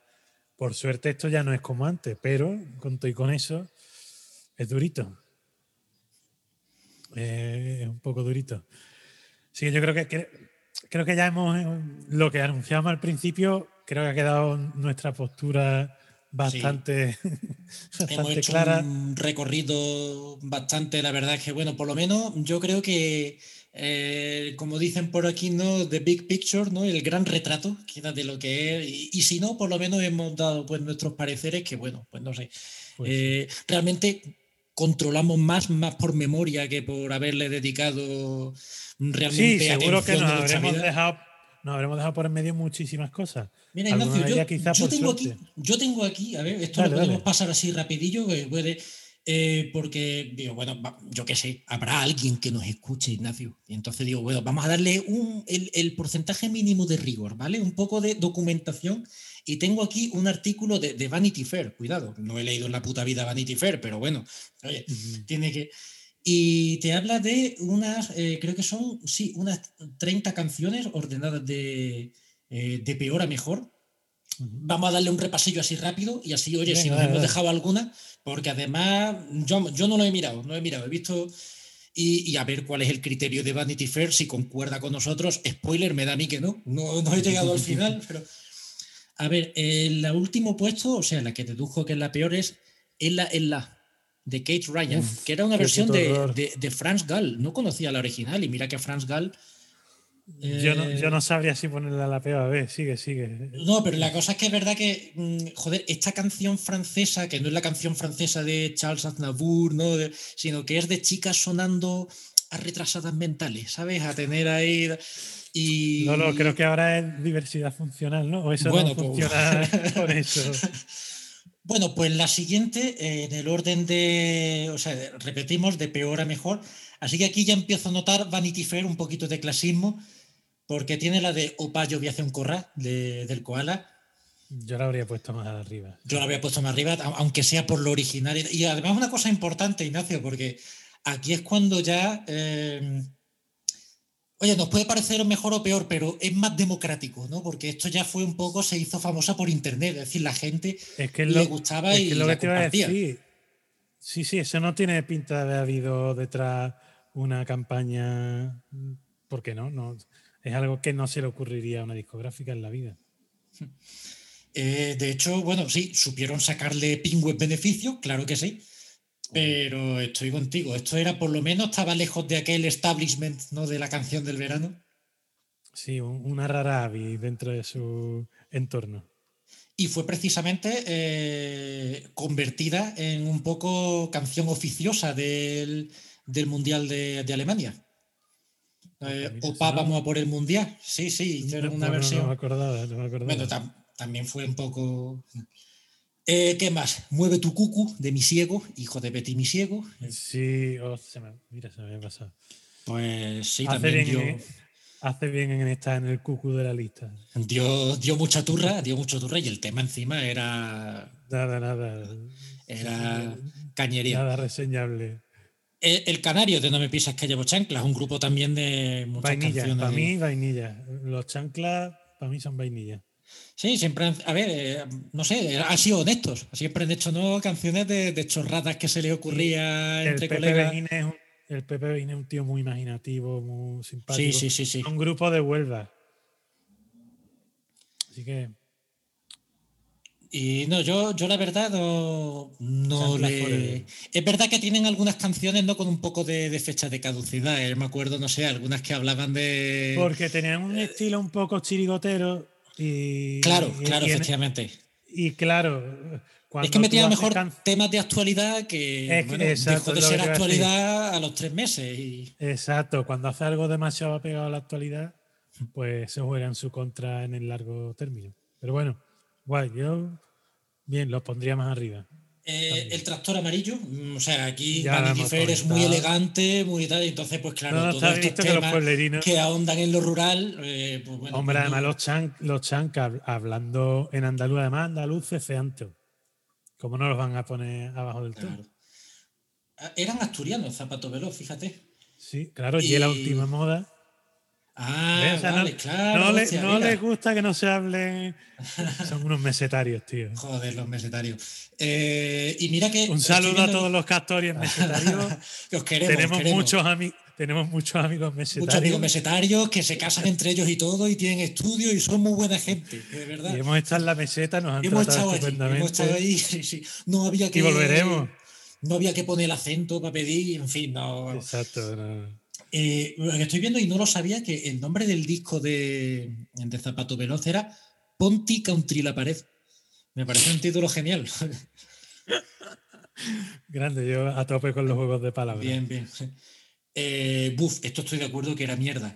La de los micrófonos de Tata Golosa.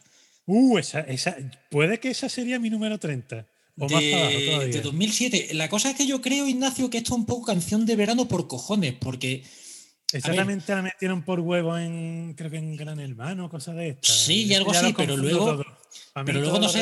ya- ni tú ni yo frecuentábamos chiringuito y esas cosas, pero yo es que no me imagino a la gente bailando con esto. Era Pues la lo coña. harían, lo, era- lo- lo sí. harían, ¿no? Seguro, Uf, seguro. A además veces es estas era- sí. Mira, Lolo, a veces este tipo de canciones, cuanto peor, mejor. No para nosotros. Bueno, para nosotros, desde el punto de vista risible, si lo permiten. Si no, Pues a mí la verdad es que eso me, me pareció un puto horror y yo no sé. Y creo que además que esta señora nunca se supo nada más, ¿no? O hubo Por algo. En fin. Seguimos subiendo por la lista. El sopa de caracol de banda blanca. eh, Bueno, eh, al lado de todo lo, la mierda que claro, mm, por comparación, eh, bueno, venga, pero. eh, eh. Pero yo sí Pero- recuerdo la turra, era el año 91, fíjate, pues, y era un coñazo y Sí, no, no. Esta te cansaba por repetición. Y además, encima, cuidado, es que recuerdo que había, había versiones de este tema. De, Es bueno, que en no sé, aquella época se estilaba mucho. Claro, ¿no? Todos estos, los caribeños de segunda fila, ¿no? Con un grupo a lo mejor metido, Efectivamente.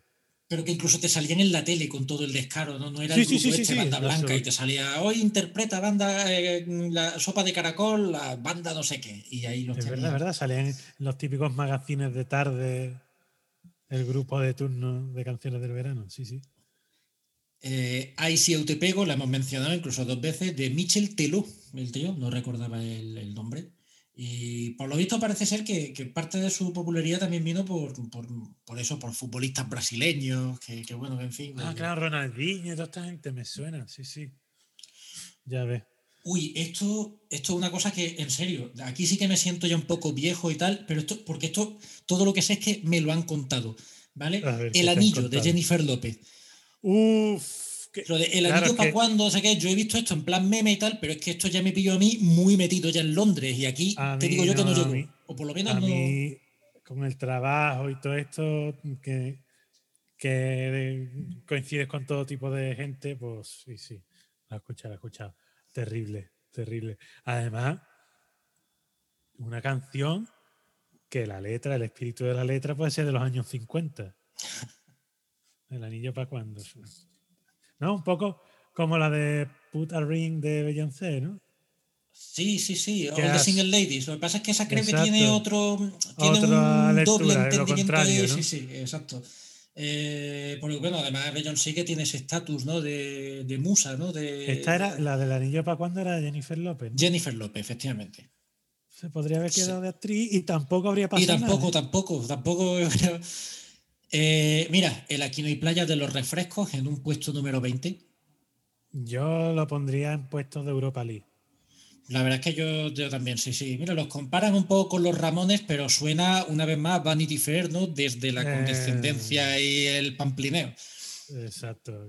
Eh, una canción concebida para que el resto de España se ría de, lo de la arrogancia centralista de los capitalinos, pues eso nunca está mal, eso nunca está de más.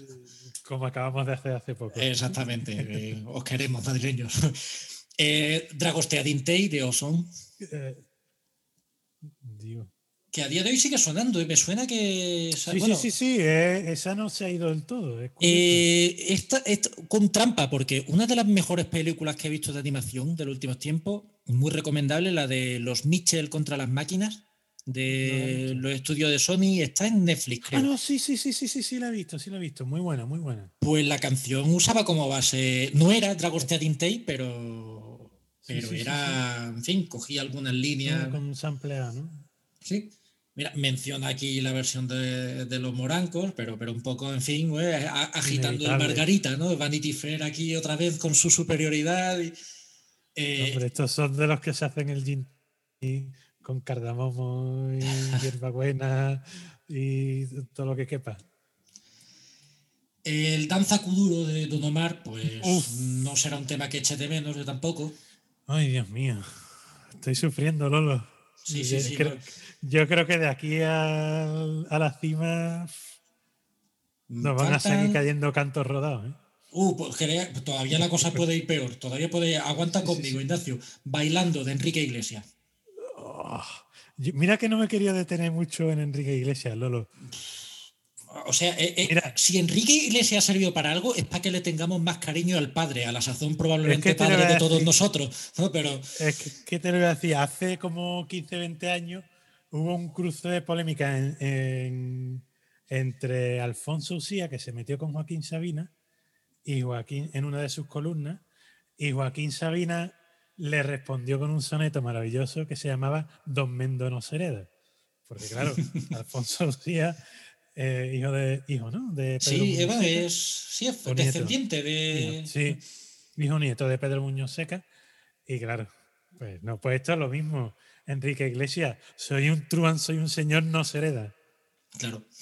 Además, esto, oye, cuidado, lo han hecho también gente de mi cuerda, rockeros y tal, y me sigue pareciendo mal. Y el tema, ¿no? De, venga, vamos a forzar la métrica aquí por cojones, bailando, ¿no? Pues hay que convertirla en aguda, bailando. Digo que es que además que suena feo, que suena como Gran el puto pecado. culo. Eso, eso es uno de los grandes pecados que puede cometer un escritor de canciones.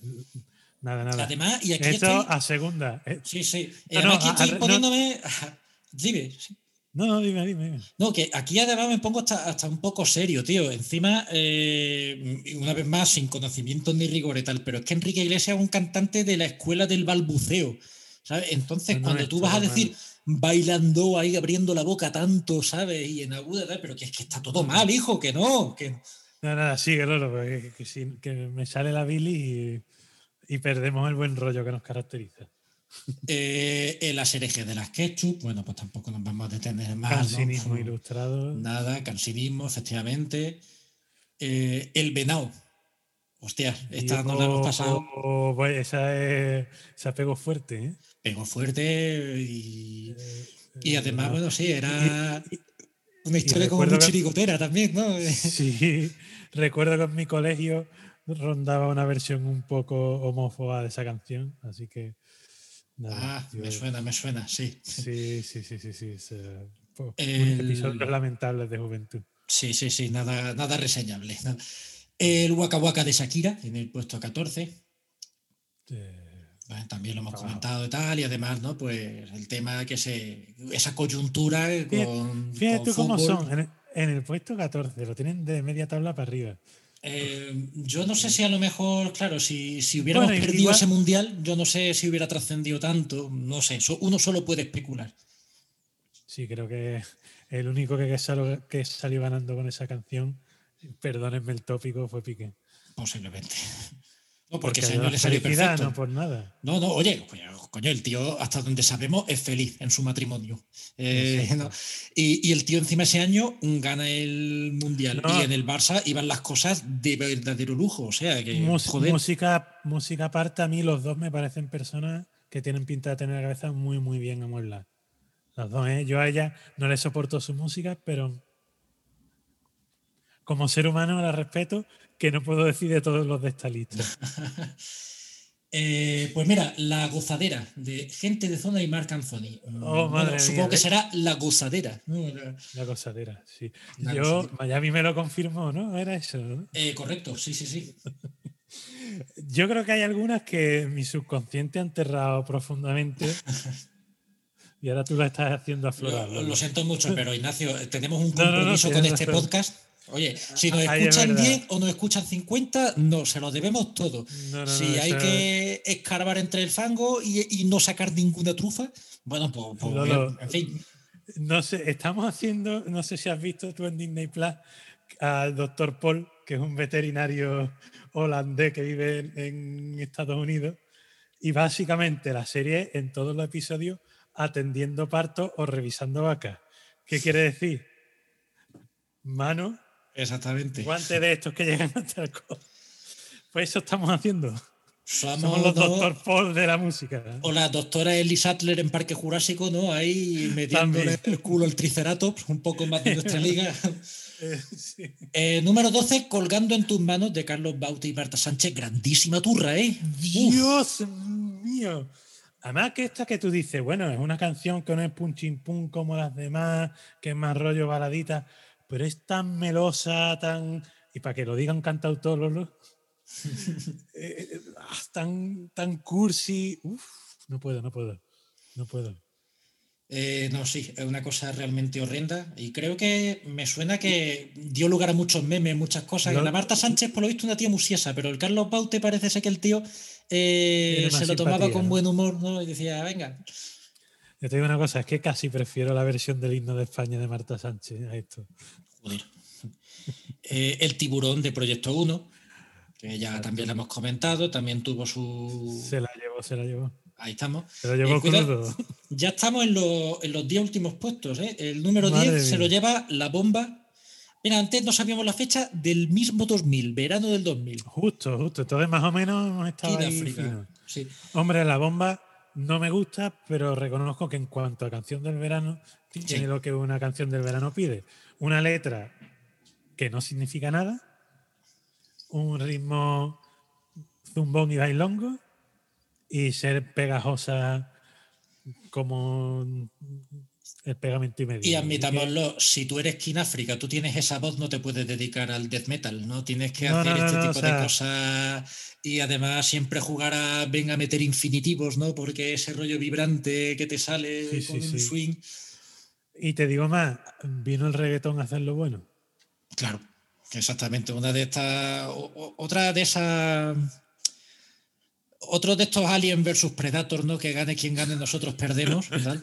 Y en algún caso, pues bueno. mm, No hay vencedores, solo vencidos. ¿no? Entonces, pues bueno, siempre queda alguien acaba mejor, pero por, por defecto, Claro, por comparación con el otro. Godzilla contra King Kong, quedamos sepultados. Ahí estamos. Nosotros somos los escombros. Nos, caen escombros, sí, sí, sí. Eh, número 9 para Macarena de los del Río, año 96, Oh, oh, hijos de la Dios. grandísima puta. Yo, mira, yo haría este ni, ni, ni para descenso, Lolo. Yo haría como la, como la federación. O sea, creo una categoría nueva para que los peores bajen dos categorías. Sí, pues sí, este sí, sería ¿no? de Y- esos candidatos. Y multa encima, ¿no? Y, Y multa, sin poder fichar dos ventanas. Además que, joder, que encima viendo aquí un poco por encima es que la canción no es súper rancia, que decíamos antes de que vale, que la canción no, no, tampoco, de, pero, tío, ¿no? Es que Eh, gañanismo de. Sí, sí, sí, que, sueña con el corte inglés, ¿no? Y, Sí, sí, sí, sí. Qué Eh, horror. La boda del muchacho la lío con los amigos. se lo dio con dos amigos. eh, Eh. Eh, uf, uf, uf. El despacito en el puesto número 8. O sea, si esto está en el 8 ya me da miedo que pueda haber. Dios mío. Eh, Yo haría como, como la. mm, Como lo de.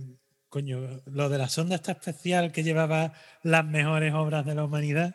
Pues yo haría otra con las peores, pero que no quedara copia ninguna en la Tierra, Lolo. Y esta iría. Como una sonda, siento yo, se me hubieran puesto y sin anestesia ni nada, con, recordando aquí estos temas. Esto revisión de mandarla al espacio, corremos el riesgo de que la escuche gente y nos declare la guerra, nos dé un, vida inteligente más allá de, de nuestra galaxia, ¿no? Y diga, hostia, hay que acabar con esto. Y tendrían razón, vaya que sí. O, o de que caigan manos aún peores, que les guste y hagan sus imitaciones y nos las devuelvan como agradecimiento. O claro, o peor, imagínate, ¿no? Que esta, la grabación no se escucha hasta dentro de 300 años y vienen esos alienígenas que lo han flipado con el despacito y dice, buenas, reclamamos a Luis Fonsi. Claro, el hombre está ya muerto y tal, y dice, pues, pues mataremos a todos. Y nuestros tataranietos estarán pagando ya no solo los pecados de, de sus padres, ¿no? Sino encima, pues, unas intenciones que, que nunca iban a salir bien. Veo tu apuesta y la subo, Lolo. Eso mi- eh, ven que no está Luis Fonsi vivo, se van a su tumba, eh, sacan su material genético, lo clonan y lo tienen ahí haciendo despacitos hasta el día del juicio final. Ahí tiene un capítulo tipo Black Mirror y eso, ¿no? Te ves ese clon de, de el Fonsi ataque de que- los clones. ese clon de Fonsi que, se, que siente que es él, que, que él cree que es el mismo Luis Fonsi, al fin y al cabo viene de, de su cadáver, del ADN y tal, y, y ahora pues está como entretenimiento para esos alienígenas, ¿no? Y Oh, Dios. mejor historia que, que la canción, oye, o sea que Hombre. de nada, Luis Fonsi. El puesto número 7, Yo quiero bailar de Sonia y Selena. Joder, la banda sonora de mi viaje de fin de curso. El, todo el puto día y toda la puta noche en el autobús. En autobús hasta Francia, Ignacio. Sonia y Selena toda la, toda la noche. Pasamos muy de puntillas por ello y, y no sin razón. Sí, sí, sí, joder. Madre mía. Además, por supuesto, está comentando aquí que bueno, que Gran Hermano, pues le dio. Además, creo que era el primer Gran Hermano, así que pues, eso era. La trompetilla, eh, ah, su puta madre, qué asco. Para que veamos que Eh, la simbiosis puede ser bueno para los dos organismos que se benefician, pero malo para a lo mejor el organismo huésped que los aloja. Eh, el ritmo de la noche de Mystic, 1990. Yo- o, que o era- repetitiva. Sí, muchísima. Tenía la base esta del tema este I Go to Rio. Sí, sí. Eh, hombre, la recuerdo mucho en los, eso, sí, en los programillas de verano de Telecinco, ¿no? De, y luego eh, también este, sí. luego también este tipo de canciones que, claro, es que antes tú preguntabas, ¿y, y de qué las podemos conocer? ¿De qué nos puede sonar? Tío, en los reportajes de la tele de cualquier cosa que te las ponen ahí de fondo. Sí. Yo esta en concreto te digo que la recuerdo de un anuncio de Telecinco de su programación veraniega diciendo, no, y a las 8 el telecupón con Carmen Sevilla y a continuación el karaoke y no sé qué. Y sonaba pues el, el temilla este. Eh, mm, número 5, suavemente de Elvis Crespo. Pues te diría que No todos los Elvis son con, la- comparado con las demás, pues bueno, yo si es ignorable, se le da un plus. Sí, sí, ahí está, hay, hay una gran clave ahí, Ignacio, efectivamente. Sí, sí. Pero si bueno. es ignorable, pues bueno, pues mira. En el número ejerce- 4... Ejercemos de perdona vida. Bueno, es nuestro programa, así que nos lo follamos Sí, cuando queremos. eso. Eh, en el número 4, uno de los títulos más apropiados, que es La Tortura, de Shakira y Alejandro Sanz. Dios. Otro Alien versus Predator, ¿no? Pero en plan aquí ya, ya no se contentan King Kong y Godzilla. Avengers Assemble, Lolo. Eh. Ya esto es King Kong y Godzilla que no se contentan con tirarnos el Empire State encima. Ya eh, nos hacen un fish fucking nos hacen un pollo asado, ¿sabes? A- a- Y luego a manifestarse, a manifestarse por la libertad de Venezuela, Lolo. claro sí. Pero no por la de nuestros oídos. Además, una vez más, no, y esto un poco ya, ya no tanto chascarrillo. eh, yo, a ver, no es ningún misterio que no soporto a Alejandro Sanz, pero tío, el cantar balbuceando, que no, que me da mucho por culo, que no lo soporto. Y además que son dos estilos, ¿no? La, la Shakira, esas subidas y bajadas de tono, esa, y el otro con el balbuceo y. Nada, nada. Para No, el no, fondo no. de la lista. Para el fondo de la lista. Puesto número 3 para Papichulo, de Lorna. Dios. Chombo loco. Otra, otras repetitivas. También, también. Eh, mm, no diré nombres, ¿vale? Pero sé de, Sorpréndeme. uno de- Yo recuerdo una chica, eh, la que, pues bueno, pues de mi edad, y cuando en su época le dio por el heavy y tal, luego por ser mm, más gótica, en fin, que una ventosidad de Satán. Eh, luego, en, en fin, varias fases de estas, todas muy siniestras, muy edgy y tal. Pero, pero, pero siempre hacía una excepción con el papichulo, que tenía que bailarla y que yo sé. Oye, cuidado, que no digo yo que haya que, mm, que tener placeres culpables y esas Hombre, a cosas, que ver. disfruta las cosas y tal. Hay gente, a mí, yo te digo una cosa. Hay gente que en su vida diaria, ¿no? Un poco como alter ego, en su vida diaria escucha una música y cuando va de cachondeo disfruta estas canciones de cachondeo, pero eh, las, cuando termina el cachondeo las deja en su contenedor Sí. y, no las vuelve a reciclar hasta que no vuelva de cachondeo. Además Eso lo que, puedo bueno, respetar. Sí. Eh, y que acaba siendo un poco pecata minuta, porque esta es una canción eso que duró un verano. Entonces, bueno, pues como Sí. mucho te dará para las anécdotas de ¿te acuerdas el verano del papichulo? Pues. Claro, porque como no tienes el disco ni lo tienes en tu lista de Exactamente. reproducción, pues bueno. Eh, número dos, vuelve Shakira y ya no es ni la primera ni la segunda vez que sale, con Carlos Vives, la bicicleta. Y esta no me suena de nada, 2016, ya no, yo estaba Ah, demasiado liado con el Igual si la escuchamos. No vamos a hacer por esfuerzo, el título, no, no, no. No, no, No estamos por no, la porque- no, Lolo, pues además tengo aquí canciones que quiero poner para sacudirnos un poco esta costra. Y la medalla de oro, mm, Lleva, uy, lo entiendo, lo entiendo, pero, pero por la, turra y las eh, cataclísmicas dimensiones que tuvo este tema. ¿no? Evidentemente la, la calidad, eso es otra cosa. El Salomé de Chayanne. Hombre, yo vu- vuelvo a lo que he dicho antes. Es que me lo han hecho bueno a base de mierda y paletadas de mierda. O sea, yo ya escucho Ch- Chayanne y no me no salgo huyendo como salía huyendo antes. Digo, bueno, digo, podría haber sido peor. Grandísima turra. Yo recuerdo No, eso, no, o recuerdo sea- mucha turra. Y además que, que no sé, que era un tío Sí, que solo sí, tenía sí, un disco, dio giras, en la que creo que tenía que. mm, Porque estuvo en Cádiz y hubo gente que fue al concierto de Cádiz y, y, por supuesto mucho playback, porque el tío, a ver, el tío de moverse mucho, de bailar mucho y no se puede cantar y bailar al mismo tiempo. Entonces, bueno, en fin. Mm, no ya, sé, lo dijo, es- ya lo dijo Jesucristo, no se pueden amar a Dios y al dinero, tienes que elegir, pues, baile o cantar. Y bueno, yo creo que con esta nota amarga yo he dejado, yo dejo ya, yo no tengo ya nada realmente Ya, nada más que decir de esto. Yo creo que ya hemos tocado eh, fondo. Mm, Ya mm, creo que tienes aportaciones antes de entrar en la discordia y levantar Sí, el sí, nivel sí, de tengo esto. algunas aportaciones, exacto. Creo que, eh, por si fuera poco, es que voy a rematar nuestra teoría de canción del verano de los 60, 70 es una cosa, y ya, sobre todo a partir de los 90, ya es infumable, y, esta selección nos lo ha demostrado. Es que l- ya hemos visto un poquito con, con este hombre de la camisa negra, que tuvo una vida anterior, que no siempre el que hace canción del verano es porque quiere hacer canción del verano y es su vocación, sino que bueno, uno tiene una vocación y se encuentra otra cosa por el camino. Entonces, eh, varios ejemplos. Vamos con Georgie Dan porque el, el faro que alumbra este programa hoy eh, ha sido la excusa que nos ha hecho.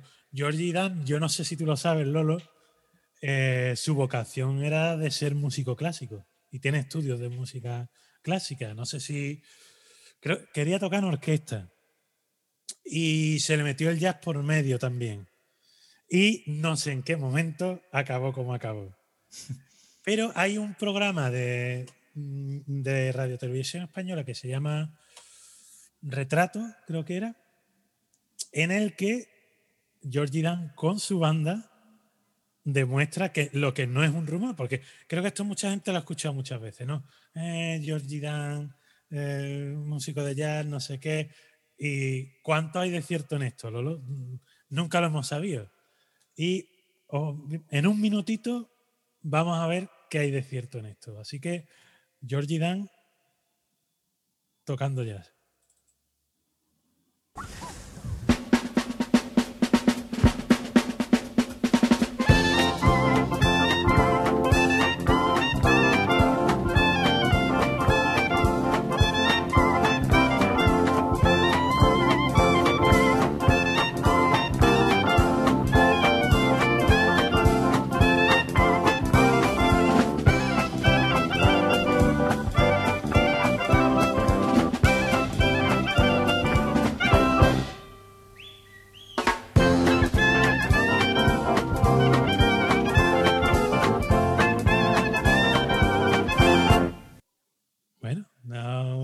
Vaya ragtime. O sea, creo que nadie se habría esperado nunca.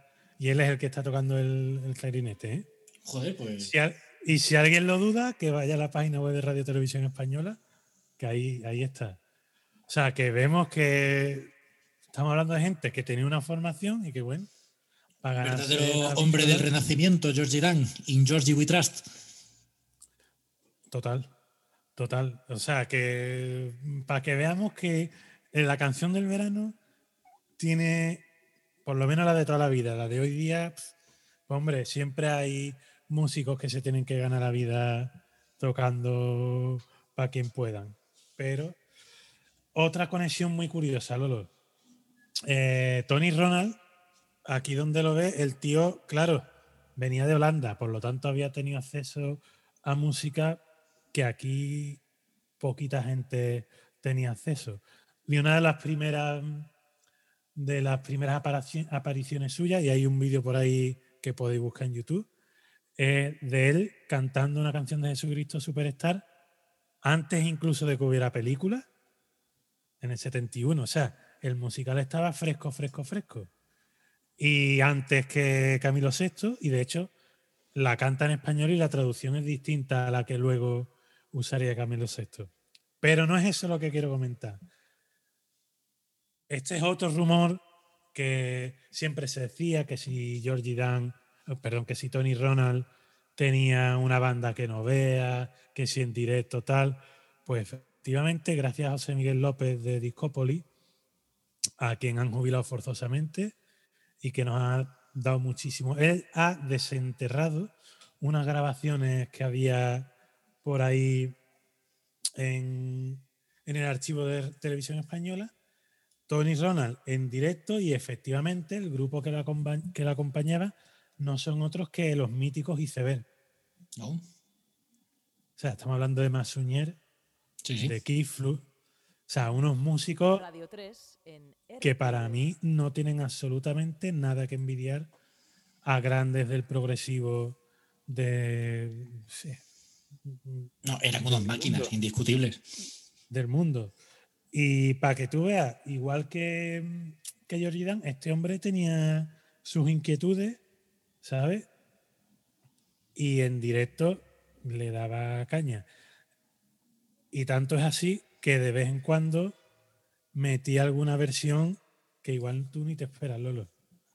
Así que lo voy a poner y veréis lo que tocaba Tony Ronald en directo con los iceberg. antes. Pero esta vez sí, una excepción, porque el cantante es muy bueno, la canción es muy buena, tiene sobre todo mucho ritmo, se llama Living in the City, escrito por Stevie Wonder. ¡Ahí va!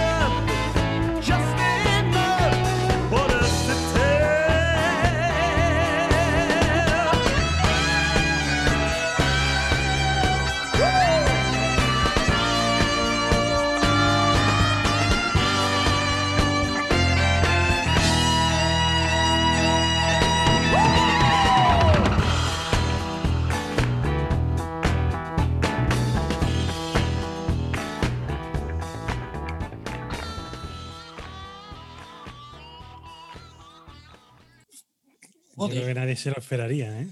Es que, a ver, mm, son músicos que vale que eran famosos, ¿no? Por, por hacer una. eh, bueno, por, por ser comerciales, bla, bla, bla, pero joder, es que ellos estaban en una época en la que no eran ajenos a lo que se cocía y que eran músicos en toda la palabra. Claro que, que, que apreciaban estas cosas y que. No, no, era gente inquieta que, bueno, luego hacía Vamos, lo que mira, hacía. En la serie, por ejemplo, de, de esta de Netflix sobre, sobre Luis Miguel, el biopic, que es una cosa muy graciosa, yo veo, no me perdí ninguna temporada. Ya algún día, algún día buscaremos la manera de hablar de esto, porque la verdad es que lo, lo merece. Eh, pero tiene el puntito geográfico, ¿vale? Pero, pero, eh, por ejemplo, te ves que cuando está preparando tal disco y tal, pues con el productor, con el director musical, no le decía, mira, estoy buscando esto, y le pasaba discos de Earth, Wind and Fire, ¿sabes? Quiero decir que, que ningún músico ¿no? que, que se vista por los pies es ajeno, tío, a lo que se cuece bueno que se haga alrededor, ¿no? Y, y en gente de los 60 y 70, joder, ¿cómo van a ser impermeables, tío, a todo esto que se hacía? Sí, sí, no, no. O sea, para que tú veas. Entonces, Eh, así, pues seguramente, si buscásemos más, no, esto es una pequeña pincelada, pero seguramente si buscásemos más, encontraríamos fácilmente. En este os invito a escuchar la canción entera y casi que el concierto entero en Discópolis. Todavía está en la página web de Radio Televisión Española, porque el concierto, o sea, más allá de que sean las canciones de, Luis Aguilé, que eh, perdón, de Tony Ronald, que también hace otras versiones bastante guay, es que merece la pena escuchar sus canciones con los arreglos de, de los iceberg. Pues, y sale mm, después, como falta un poquito de tiempo en ese programa, pone unas cuantas canciones de los Diablos en directo y, tío, los notas se defendían, ¿eh? O sea, que mm, es lo que hablábamos. O sea, unos músicos con inquietudes que hacían luego lo que quería y, y tal. Y esto es la conexión de canción del verano con el rock. Y para cerrar ya del todo esta sección, no ha habido muchos cantautores que, hayan, que se hayan acercado a la canción del verano. Y como te mandé escuchar a Javier Crae para la sección de la discordia, creo que alguien que de alguna manera intenta recoger a su manera, ¿no? Porque estilísticamente es muy diferente, pero ese rollo de intentar unir la canción de autor y el humor, eh, un, canario que se llama Víctor Lemes y ha intentado hacer su canción del verano y creo que con esto es que yo creo que ya lo empaquetamos con la barbacoa vegana del de la que hablamos en, la- en el episodio anterior y vamos a escuchar su canción del vegano.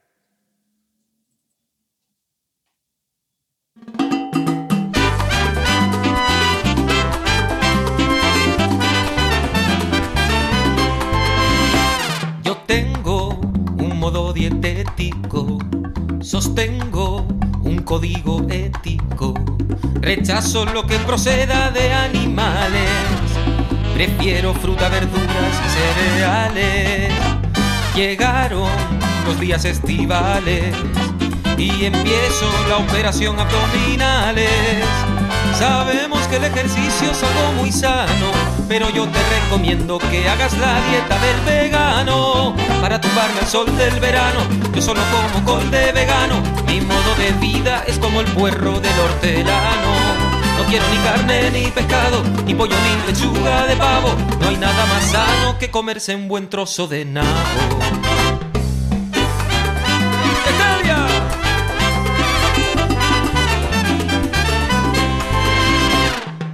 Haya unas finas hierbas que se quite el jamón de reserva. Solo me alimento de lo que hay en mi huerto. No tiene nada que ver con mi culto al cuerpo.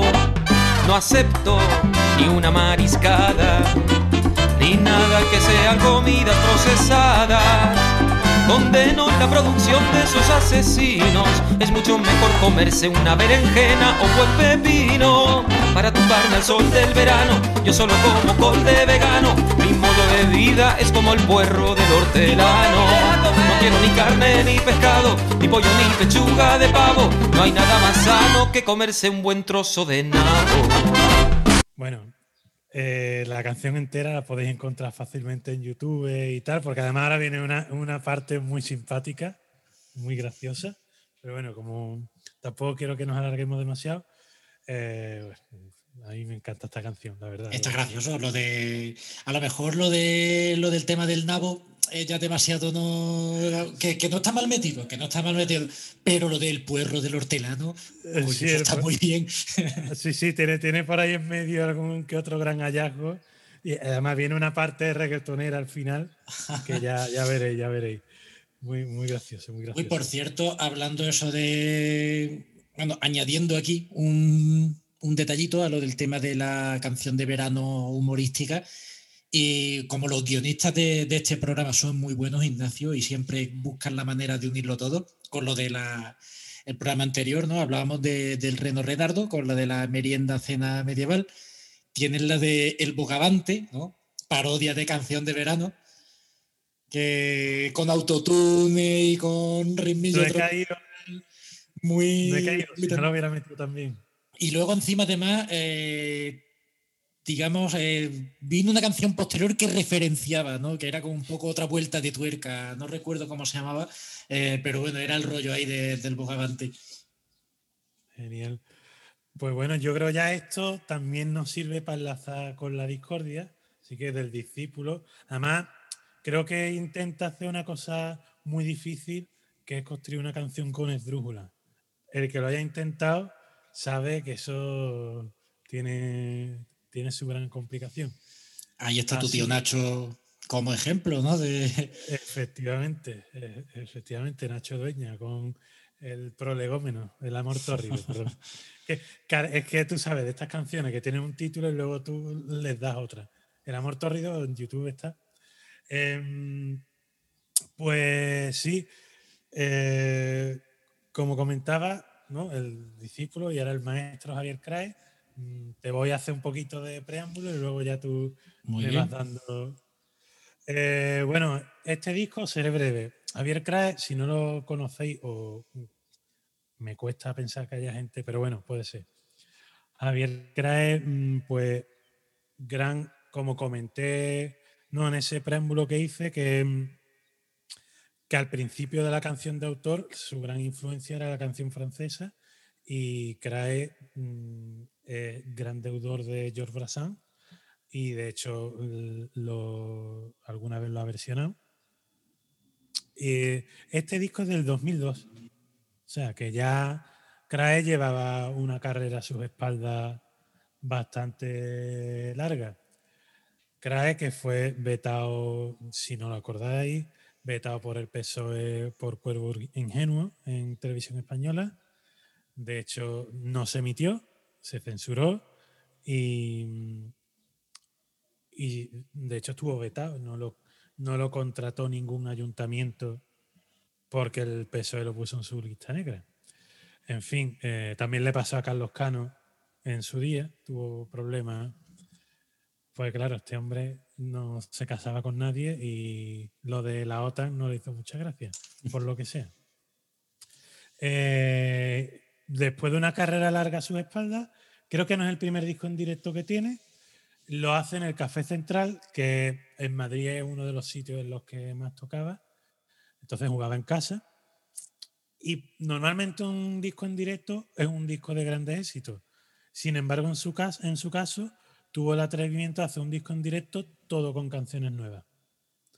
Y creo que está muy guay porque es un documento muy bueno de lo que es Javier Crae en su salsa. Y además a mí particularmente la Javier Crae por lo general ha sido bastante fiel a sus músicos, mientras que los músicos han podido serles fieles a él, porque claro, al no ser Javier Crae un artista de masa, pues de vez en cuando los músicos, pues si tienen que atender otros compromisos, pues tienen que atenderlo. Y Javier Crae no solo es anticanción del verano, Lolo, sino que puede ser el único músico que conozco que él tenía una filosofía. Él un año dijo, pues yo no quiero tocar en verano, yo quiero pasármelo. De hecho, en Cádiz, se lo pasaba en Cádiz. hostia, Vio que podía permitirse no tocar en verano, dice, yo es que no quiero ser rico, yo si puedo no trabajar en verano, pues no trabajo en verano. no hay mayor riqueza quizás que esa. Efectivamente, así que este hombre, hasta donde yo sé, decidió que no tocaba en verano y no tocaba en verano. Vacaciones, sus vacaciones eran sagradas. De hecho, eh, con un disco posterior, si mal no recuerdo, regalaba el, el elogio de la pereza de Paul Lafar. Creo que lleno de Carlos Marx. Así que, para que tú veas, cómo no va a ser castor de honor. Y, y nada, eso con sus músicos habituales, que de hecho hasta sus últimos días lo acompañaron, Fernando Anguita, eh, Javier López de Guereña a los arreglos, a la producción y a la guitarra, Andrea Prisby a los vientos y Jimmy Ríos a las percusiones. Batería creo que aquí. Eh, yo no tengo mucho más que añadir, es un, es un disco que a mí me gusta mucho y creo que está bien para el que se quiera acercar a Javier Crae para entender un poco de qué va la cosa. Segundo disco que sacó con 18 chulos, que fue la discográfica aquella que montó con Wyoming, Santiago Segura, Pepín 3, etc. Y nada, ya ya nos contarás tú cómo ha sido tu contacto con este disco. Pues debo decir que ha sido una de, las eh, de las recomendaciones que mejor han caído eh, aquí, en, en fin, en la Lolo Cueva. Ah, te doy las gracias a ti y a tu hermano, gracias Fernando. Pues la verdad es que eh, yo a Craig sí lo conocía y siempre ha sido un tío que me ha hecho mucha gracia y el no todo va a ser follar, ¿no? Eh, tiene una de temas ahí que mira, ahí hace referencia a la barbacoa, otra vez puede, vuelve a casar ahí con el programa anterior. Eh, pero bueno, soy consciente de eso, de que tenía muchas carencias, ¿no? Pues sobre, sobre Craig. Y... mm, con el disco, eh, lo único quizás que puedo decir a lo mejor que suene más negativo es que realmente lo que hace Crae, eh, a ver si me explico o se me entiende bien, ¿no? Eh, creo que son más eh, performance, ¿no? Que canciones, o sea, eh, además que es mucho contenido y mucho, es un disco que al fin y al cabo, entre explicación y tal, se va a la hora. Y mientras que con otros puedo estar trabajando, haciendo cualquier cosa mientras lo escucho, aquí casi que te obliga a estar pendiente, ¿no? Porque te vas a perder algo. Y, ¿no? y, pero es que incluso hasta la, hasta la musicalidad de los temas es otro rollo. Parece que no. Pues eh, dice que no tocaba en, en verano y me lo creo perfectamente, porque este tío huía de todo aquello que podía ser mínimamente convencional, parece, ¿no? O sea, el tío ha escrito su letra, tiene su músico y tal, y lo que te hacen, pues eso, es una performance, es una fantasía ahí en, en directo en este caso. Eh, nada que objetar, nada que objetar. Digo que lo he encontrado yo más problemático por eso, por el tema de a lo mejor pues simultanearlo con, con algo. Eh, pero vamos, que el disco estupendo, su sentido del humor y su mordacidad mm, de quitarse el sombrero. Eh, creo que realmente tampoco aporta nada nuevo porque algo siempre lo ha caracterizado. Pero bueno, para los que quizás somos más profanos en la materia, pues como un servidor, pues la verdad es que llama mucho la atención ¿no? para bien.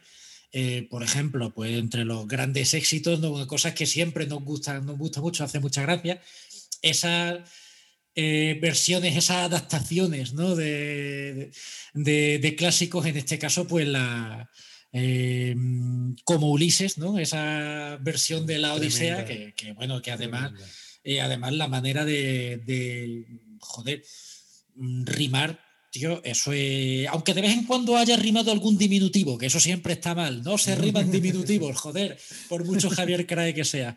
¿no? Pero, pero tío, mm, joder, la, la habilidad, ¿no? De buscarle métrica a todo y rima consonante, ¿no? Y que suene también. Eh, y con eso y con todo, el tema que he elegido eh, es por algo de más que tú has comentado y con muy buen tino.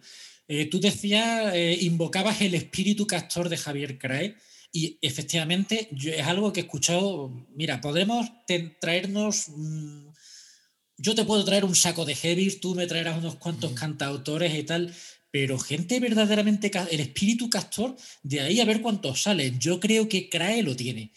Y vaya que sí lo tiene. Y por eso yo me quedo con zozobras completas, porque yo creo que es de las. O sea, yo cuando dijimos de. em, De, bueno, de, hacer este podcast, ¿no? Pues bueno, e- el espíritu es el que vamos construyendo. Eh, con cada programa.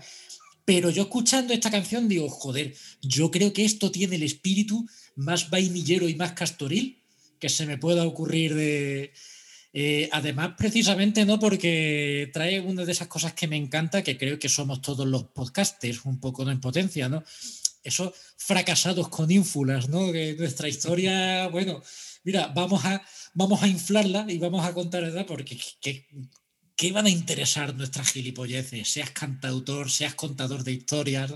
Entonces, yo creo que, eh, que todo eso lo condensa y cristaliza sublimemente don Javier Crae. Me quedo con, y de lejos con zozobras completas, siendo, oye, de los mejores que me habéis mandado, pero a tope con zozobras completas. Total, muy poco que añadir. Yo lo único que una de las cosas que me gusta a mí mucho de este disco es que, claro, la mayoría de la gente tiene a Crae como un tío que escribe muy bien y tal, pero un cachondo al fin y al cabo.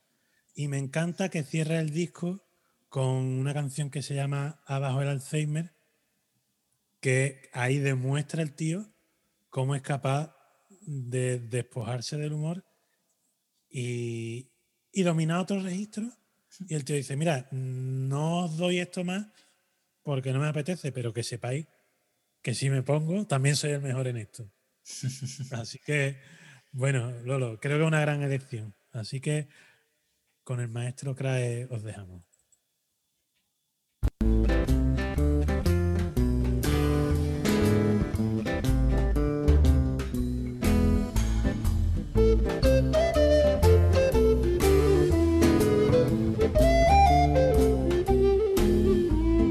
Antes de ser cantor mis historias de amor eran casi secretas, pero luego el azar que me puso a cantar me llevó a publicar mis zozobras completas.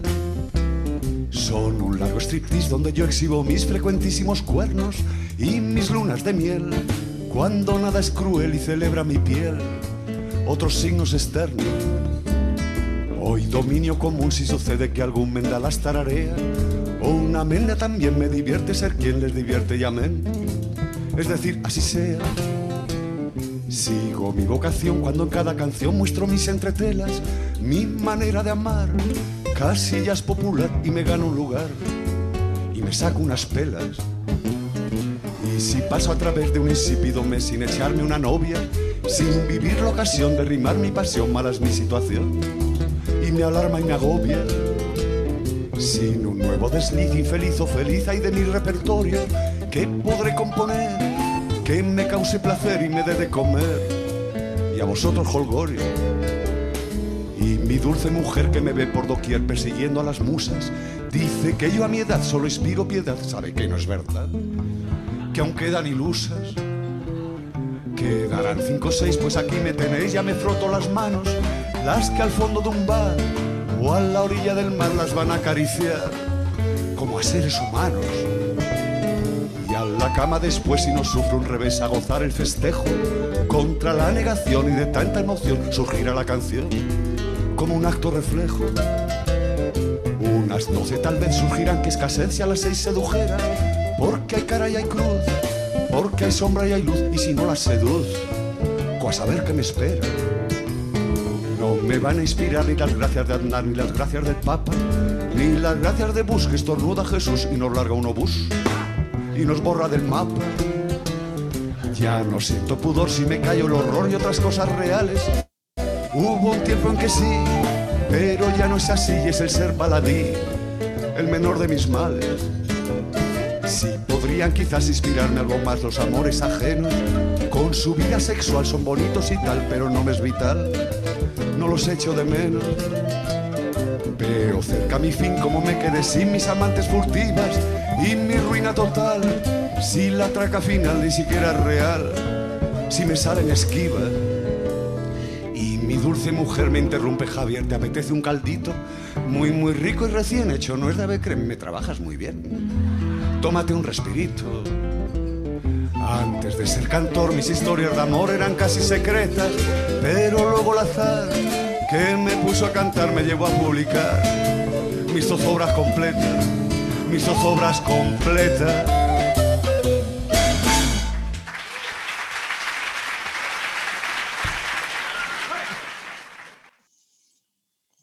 Que te diría que es a lo que ya le gustaría aspirar a todo aquel que, que cuenta un podcast para. que monta un podcast para, para contar con lo que él cree que es ingenio, sus cosas y en fin, sus movidas. Yo creo que, que- que- No, hombre, joder, que es que trae. ingenio que trae el fénix de los ingenios del Total, total, sí.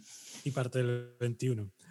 Absolutamente. Bueno, pues Lolo, nos toca meternos en harina con el Tito Ossi. Así Muy bien, pues nada, te voy, a, un poco. te voy a presentar un poco a alguien que no necesita presentación y bueno, pues todos lo conocemos muy bien, que es Don Ozzy Osbourne. Evidentemente, eh, hablar de, de Ozzy y de su primer disco en solitario, el Blizzard of Oz, es hablar de qué le llevó a terminar con los Sabbath. Pero también se podría incluso hablar de cómo empezaron, ¿no? Porque bueno, tampoco me voy a explayar mucho, pero yo siempre he, pensado, ¿no? Que, que yo me puedo poner muy místico con estas cosas de la música y tal. Eh, que cuatro tíos, cada uno de su padre y de su madre, de Liverpool, se juntaran y saliera lo que salió, tío, ¿cómo pudo pasar? Oye, pero ocurrió. Pues algo parecido es lo que ocurrió en el muy humilde barrio de, Aston, ¿no? en Birmingham, eh, porque además carambolas de la vida. Tony Iommi conocía a Ozzy, de que iban al mismo colegio. Eh, luego, en fin, Giselle Butler era el tío, el hipster, el que estaba un poco enterado de todo y conocía a todo el mundo. Eh, y bueno, pues resulta que eh, de allí salió eso Black Sabbath y crearon el heavy metal, como quien dice.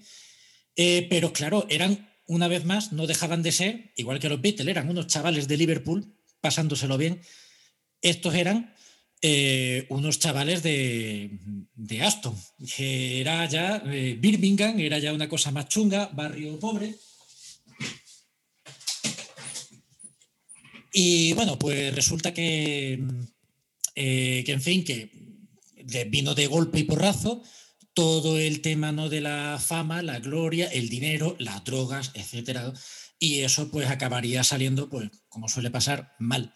En el caso de, Ozzy, mmm, aquello entre que ya el desgaste del tiempo y tal, bueno, y una vez ya, pues la, la guinda final fue que de un cebollón muy gordo que llevaba, eh, no recuerdo muy bien la historia y eso que la ha contado él en la autobiografía. Eh, pero bueno, por lo visto, o se equivocó de hotel, o se quedó dormido tres días y no se dio cuenta, o algo así, y se perdió conciertos ¿no? de la banda. Y él es que no se daba cuenta de nada porque estaba muy hasta arriba, muy cieguísimo, y aquello ya, ya eh, fue, fue el fin.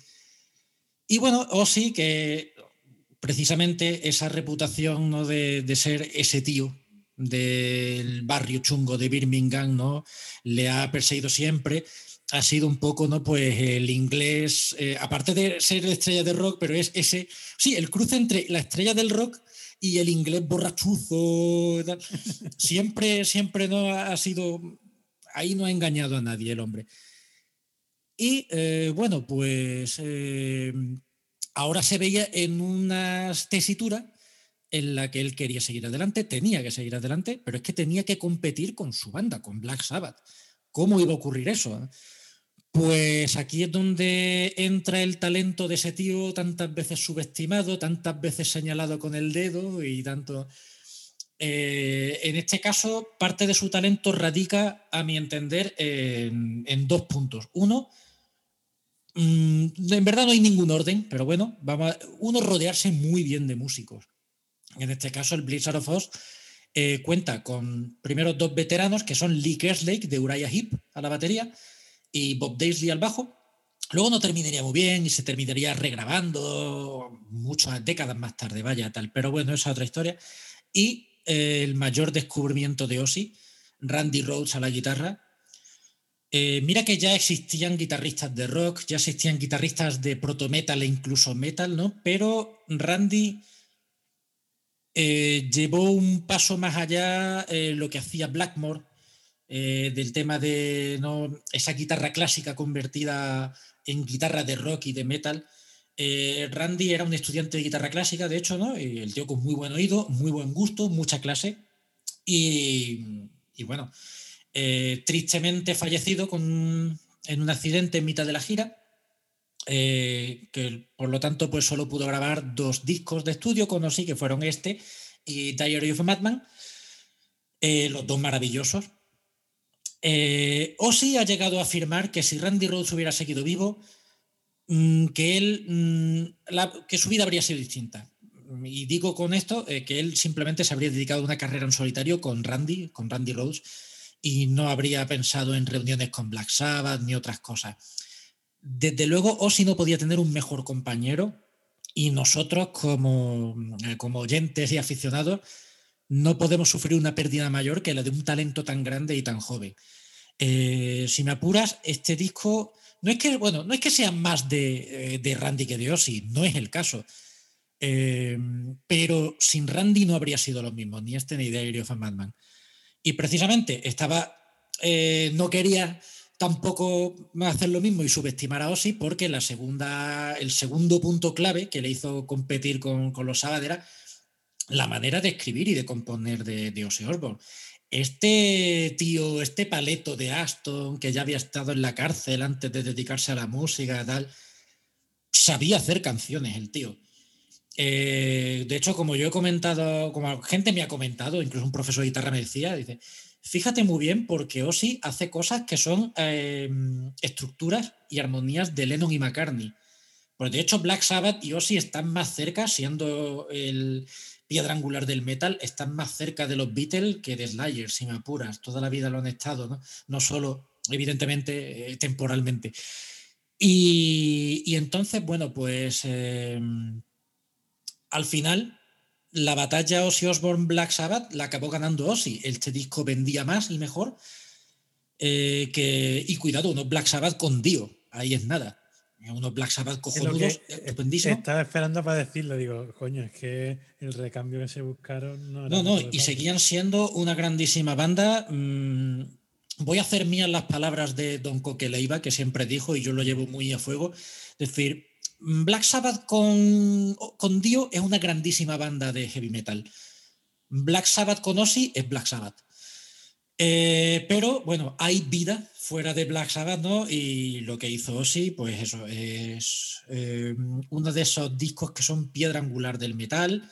Eh, ya te digo que no busca tanto mm, la contundencia, la dureza es algo natural, algo que ya tiene Ozzy, pero las canciones son realmente temas muy. eh, no voy a decir que sea rock duro, esto ya sería, por ponerle, por meternos con las etiquetas y tal, esto es heavy metal. Pero tiene una sensibilidad, aunque parezca raro hablando de Ozzy, tiene una clase, tiene un estilo que eso, que, que puede recordar mucho pues a, eh, a Beatles, a Kings. ¿vale? Y, y bueno, mm, tampoco me quiero ya enrollar mucho más, pero a nivel de letras, a nivel pues eso de, de composición, a mí me parece una verdadera obra maestra del género y yo he querido compartirla contigo. Estupendo, te lo agradezco. Eh, bueno, mi review es la siguiente. A mm, yo por un lado, eh, es verdad que de- la, de la trinidad que se dice de precursores del heavy, siendo las Sabbath los que son más, eh, a mi entender, son los más precursores, no sé, a nivel de armonía y de manera de hacer canciones, son los que tengo menos escuchados son los que menos me llaman la atención y en parte porque a mí no me acaba de entrar como canta Ozzy. No, o sea, Yo entiendo que es un gusto un poco particular. Yo conozco mucha gente que me ha dicho eso mismo. he escuchado discos de Black Sabbath, más que de Ozzy, la verdad. De Ozzy no había escuchado nada en solitario, de Black Sabbath y los disfruto. Pero no sé, no me acaba de enganchar. Entonces, ese es el hándicap con el que yo he afrontado el disco. Eh, y luego, por otro lado, no, por empezar con lo malo. Por otro lado, le pasa lo que le pasa a los discos de Pablo Milanés de aquella época. y es que son los tecladitos. A veces los tecladitos se te hacen bolas, porque ya no es el Hammond tal, o bueno, yo qué sé, los J, por poner un ejemplo de coetáneo, también meten mucho tecladito, pero a mí no me, no me chocan. Y aquí en alguna canción, a lo mejor bajándole un poquito el volumen, simplemente, pues igual no me chocaba tanto. Eso es lo malo. Lo bueno es evidente. No voy yo aquí a descubrir ¿no? la pólvora ni. En fin, es un disco con muy buenas canciones. mm, Como tú dices, el Randy este toca que te caga. Tiene variedad, no, no sé, no se, no se hace pesado en absoluto. Hay canciones muy, muy buenas. Y no sé, es que me gusta, en, verdad me gusta. A pesar de que eh, voy con reservas por lo que te he comentado, pero hay canciones que están muy chulas. Eh, tiene su baladita, bueno, balada. No sé yo si llamarlo balada, ¿no? Pero bueno, hay un poco de todo. Y he elegido la que a mí más me ha gustado, he tenido mis dudas, ¿no? Entre dos o tres. Pero la que más me ha gustado, bueno, no te lo voy a decir, lo vas a escuchar. Así que esta es la que más me ha gustado.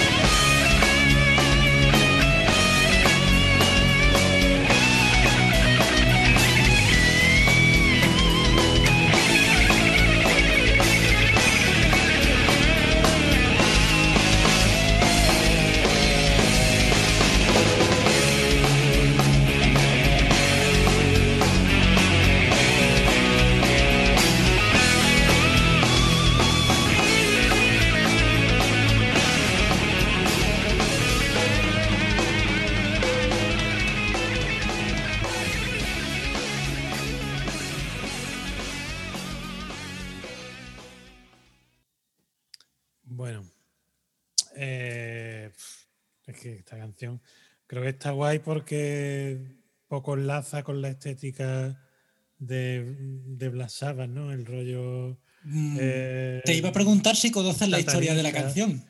No, no, no tengo ni idea. Yo de hecho. Pues, precisamente eh, perdona, perdona que te corte. No, no, dale, dale. No, es que eh, el rollo este de Satán era una cosa que, o sea, Black Sabbath viene el nombre por una película de, de miedo que, protagonizada por Boris Karloff, que era una cosa, el terror le gustaba mucho a Geezer Butler, pero estos tíos no les podía sudar el rabo más todo el rollo de Satán y todo esto. Era, No, eran- Antonio Yomi siempre va con la cruz colgada. Mm, Es que, pues mira, eso también es una cosa. eh, esas cruces que llevaban eran, eran grifos, que el padre de Tony Iommi tenía una fontanería y se hicieron unos colgantes ahí con eso porque quedaba muy guapo. Eh, si había algo que odiaban Black Sabbath, y no me lo invento yo, esto está documentado por ellos mismos, era cuando lo que para ellos contaban historias de películas de terror, pero ya está. Eh, pero sin embargo, había flipaos que mm, sectas satánicas estos que iban a perseguirlos y tal, y todo. Y a ellos mm, les cabreaba además, porque de que, yo, que no queremos a todos estos mongolos siguiéndonos. ¿no? Por lo visto, Osi una vez contaba que una vez eh, salió al hotel y le habían puesto un camino como de velas, y él salió soplándolas y cantando cumpleaños feliz, o meándose encima, en fin. Eh, y la canción esta, Mr. Crowley, cuando Ozzy Osbourne descubrió quién era este Crowley que había dado tantas ideas y que de ahí salía tantos colgados, en este tema se está cagando en Crowley, en el Aleister Crowley, diciendo, vete ya a tomar por culo pesado, que no veas tú la que has montado. De hecho, Todo, todo lo contrario de- de Jimmy Page. Sí, pues viene una de mis líneas preferidas de la historia del rock, cuando dice, Mr. Crowley, will you ride my white horse? Mr. Crowley, it's symbolic, of course. ¿No? Traduzco por si, eh, Mr. Crowley, ¿por qué no te subes a mi caballo blanco? Y Mr. Oye, es una metáfora, por si no lo pillas, ¿vale? Eh, y él eso estaba muy... A él le tocaba mucho los huevos el tema este y este es su tema de coña. Solo te voy a dar unos últimos apuntes, ¿vale? Antes de... eh, porque mencionabas el tema de, de los teclados. No te gustan los teclados, pero sé que te gusta el teclista. El teclista es Don Joder, sí Que gusta, lo sé. efectivamente, hoy en por, día... por White Snake, Rainbow. White Snake, y Deep Purple, Y- efect- Y lo he visto en directo, de hecho, un par de veces. Eh, luego, como eso, curiosidad así también del disco también, eh, tú antes mencionabas, por ejemplo, lo de la balada, eh, Goodbye to Romance, que tú la escuchas, Exacto. pasa como con Mr. Crowley, ¿no? Lo escuchas, ve tal y piensas que, bueno, que puede ser alguna historia de amor, algo que le rompiera el Y corazón a Ozzy. Pues precisamente ese romance al que se refiere es a los propios Black Sabbath. Ah, Y además, y además, siendo el primer disco y habiendo terminado, un poco como le tiende la mano. Porque dice, eh, como, eh, no sé, contaba algo así como se ha puesto a llover, o quizá algún día saldrá, o volverá a salir el sol, ¿no? Está tendiendo la mano ahí a- Pues mira, ya- prestando la atención a las letras, pues me gusta más todavía. Y, y otra ya y en lo último, que pues tampoco quería dejarla pasar. Ozzy, también una de las constantes de su vida es que siempre la han perseguido por todo y le han echado las culpas de todo. Él salía con una camiseta en una gira que ponía, si se te jode el día, échale la culpa a Ozzy Osbourne, ¿no? Porque si, si mataban a alguien, resulta que este escuchaba Black Sabbath, la culpa es de Ozzy. Eh, si no sé, si salía alguna canción del verano de estas de las de antes, pues Carlos Baute conoció a Marta Sánchez, fue porque, porque Ozzy a lo mejor los presentó. eh, todo era siempre Ozzy, ¿no? Y, y bueno, eh, está el tema Suicide Solution, solución suicida, en la que, claro, la prensa y toda la que ya le tenían ganas, lo interpretó pues como una invitación al suicidio. Todo lo contrario. Aunque su relación con el alcohol todavía seguía de aquella manera, tardaría en desintoxicarse, incluso a día de hoy, quién sabe, eh, este tema no era otro, o sea, hablaba de solución suicida como mezcla. como- era un tema dedicado a su buen amigo Bon Scott, cantante de ACDC, eh, fallecido pues no mucho antes, y este tema estaba dedicado a él porque él pues murió precisamente de, de, mm, eh, de en fin, ahogado en su propio vómito, una borrachera muy Sí. gorda. Y él, eh, en este caso, hablaba de, de- de los problemas del alcohol y era para dedicárselo a un amigo suyo que había muerto. Mm, Por lo que te digo que realmente Ozzy es un tío ¿no? más complejo de lo que muchas veces se tienda sobre simplificar por MTV y por movidas varias. Claro, por la imagen que a veces la contribuyó. También, querer, también. No, vamos O a... queriendo también. Ah, crea, cierto, cierto. Bueno, pues, mm, ¿qué me vas a recomendar para la semana que viene? Lolo? Bueno, Bien, para la semana que viene o para vuelta de sí, vacaciones. porque estos castores se van a tomar unas pequeñas vacaciones que falta hacen. Pues esta vez eh, vamos a ir de los clásicos y te voy a recomendar el que fue mi, disco preferido del año pasado, de 2020. ¿Podía tener algo bueno 2020? Sí, este disco. Y yo creo además que aquí, yo creo que esto te va a gustar, ¿eh? Se llaman Witch Hazel, la bruja avellana. No sé si es por alguna leyenda local, son ingleses los tíos. El disco se llama eh, Three Pentecost, Three porque es el tercer disco. Pentecost, ¿no? Eh, estos están dentro de lo que han llamado eh, New Wave of Traditional Heavy Metal. Eh, Ah, grupos Joder, qué vuelta de tuerca. Sí, grupos, oye, que pues lo que comentábamos quizá en el primer programa, ¿no? Ya vamos muy a hombros de gigantes, eh, ya lo mejor todo está inventado, vamos a pasárnoslo bien. Con eso y con todo, y mm, joder, esto no va reñido con que haya cosas con talento y gente. Eh, ya te digo que yo es el disco que más he disfrutado de 2020. Chavales jóvenes que han salido pues de, de algún pueblo de aquí de, de interior de Inglaterra. Y dentro de la corriente esta hay otros grupos, eh, Eternal Champion. Todo suena a eso, a ese espíritu un poco no maquetero, porque la producción Sí. pues es bastante decente y tal, pero de querer hacer un heavy metal muy sencillo, muy... em, pues eso, muy vuelta a las raíces. Y estos, eh, pues bueno, los detalles ya los dejaremos para cuando los comentemos, pero yo creo que te van a gustar. Yo creo que este disco va, te va a entrar bien. Bien, bien. Yo te voy a. Fíjate tú, qué casualidad. Yo también he querido huir un poco también de cosas más conocidas y, y, hacer, y recomendarte algo un poquito más reciente, porque hasta ahora todo lo que te he recomendado, 70 primeros 80 y todo al otro lado del charco. Entonces, pues yo también me vengo. Nuestro debut hispánico eh, va a ser Olga Román que además todavía no habíamos traído a ninguna mujer que ya iba tocando. También, también. Estaba siendo muy bosque de nabo. Entonces, entonces aquí Olga Román, de do- disco de 2005. Qué casualidad, eh, tú me has recomendado el tercer disco, que además lleva un 3 en el título, pues el segundo disco de Olga Román, que casualmente se llama 2. Ah, mira. Pues mira, aquí también hilamos. No te voy a dar detalles, ya los dejamos para vuelta de vacaciones. Olga Román, dos. Eh, Muy bien. No sé qué opinión te merecerá. A mí, obviamente, si te lo recomiendo es porque me gusta. Yo me lo tomo muy a pecho y lo escucharé con atención y cariño como merece. Estupendo. Y nada, ya para, como me toca a mí la Concordia, eh, bueno, no, creo que no es muy difícil que estés de acuerdo conmigo. En este caso, traigo el último disco de Big Brother and the Holding Company. Que vamos a decir, Chip Thrills. Sí, sí. Buah, qué maravilla. Todo, todo. La portada de Robert Crumb, ¿no? Efectivamente. temas de Eta James, versionado por una banda en su mejor estado y, y Janis, eterna Janis.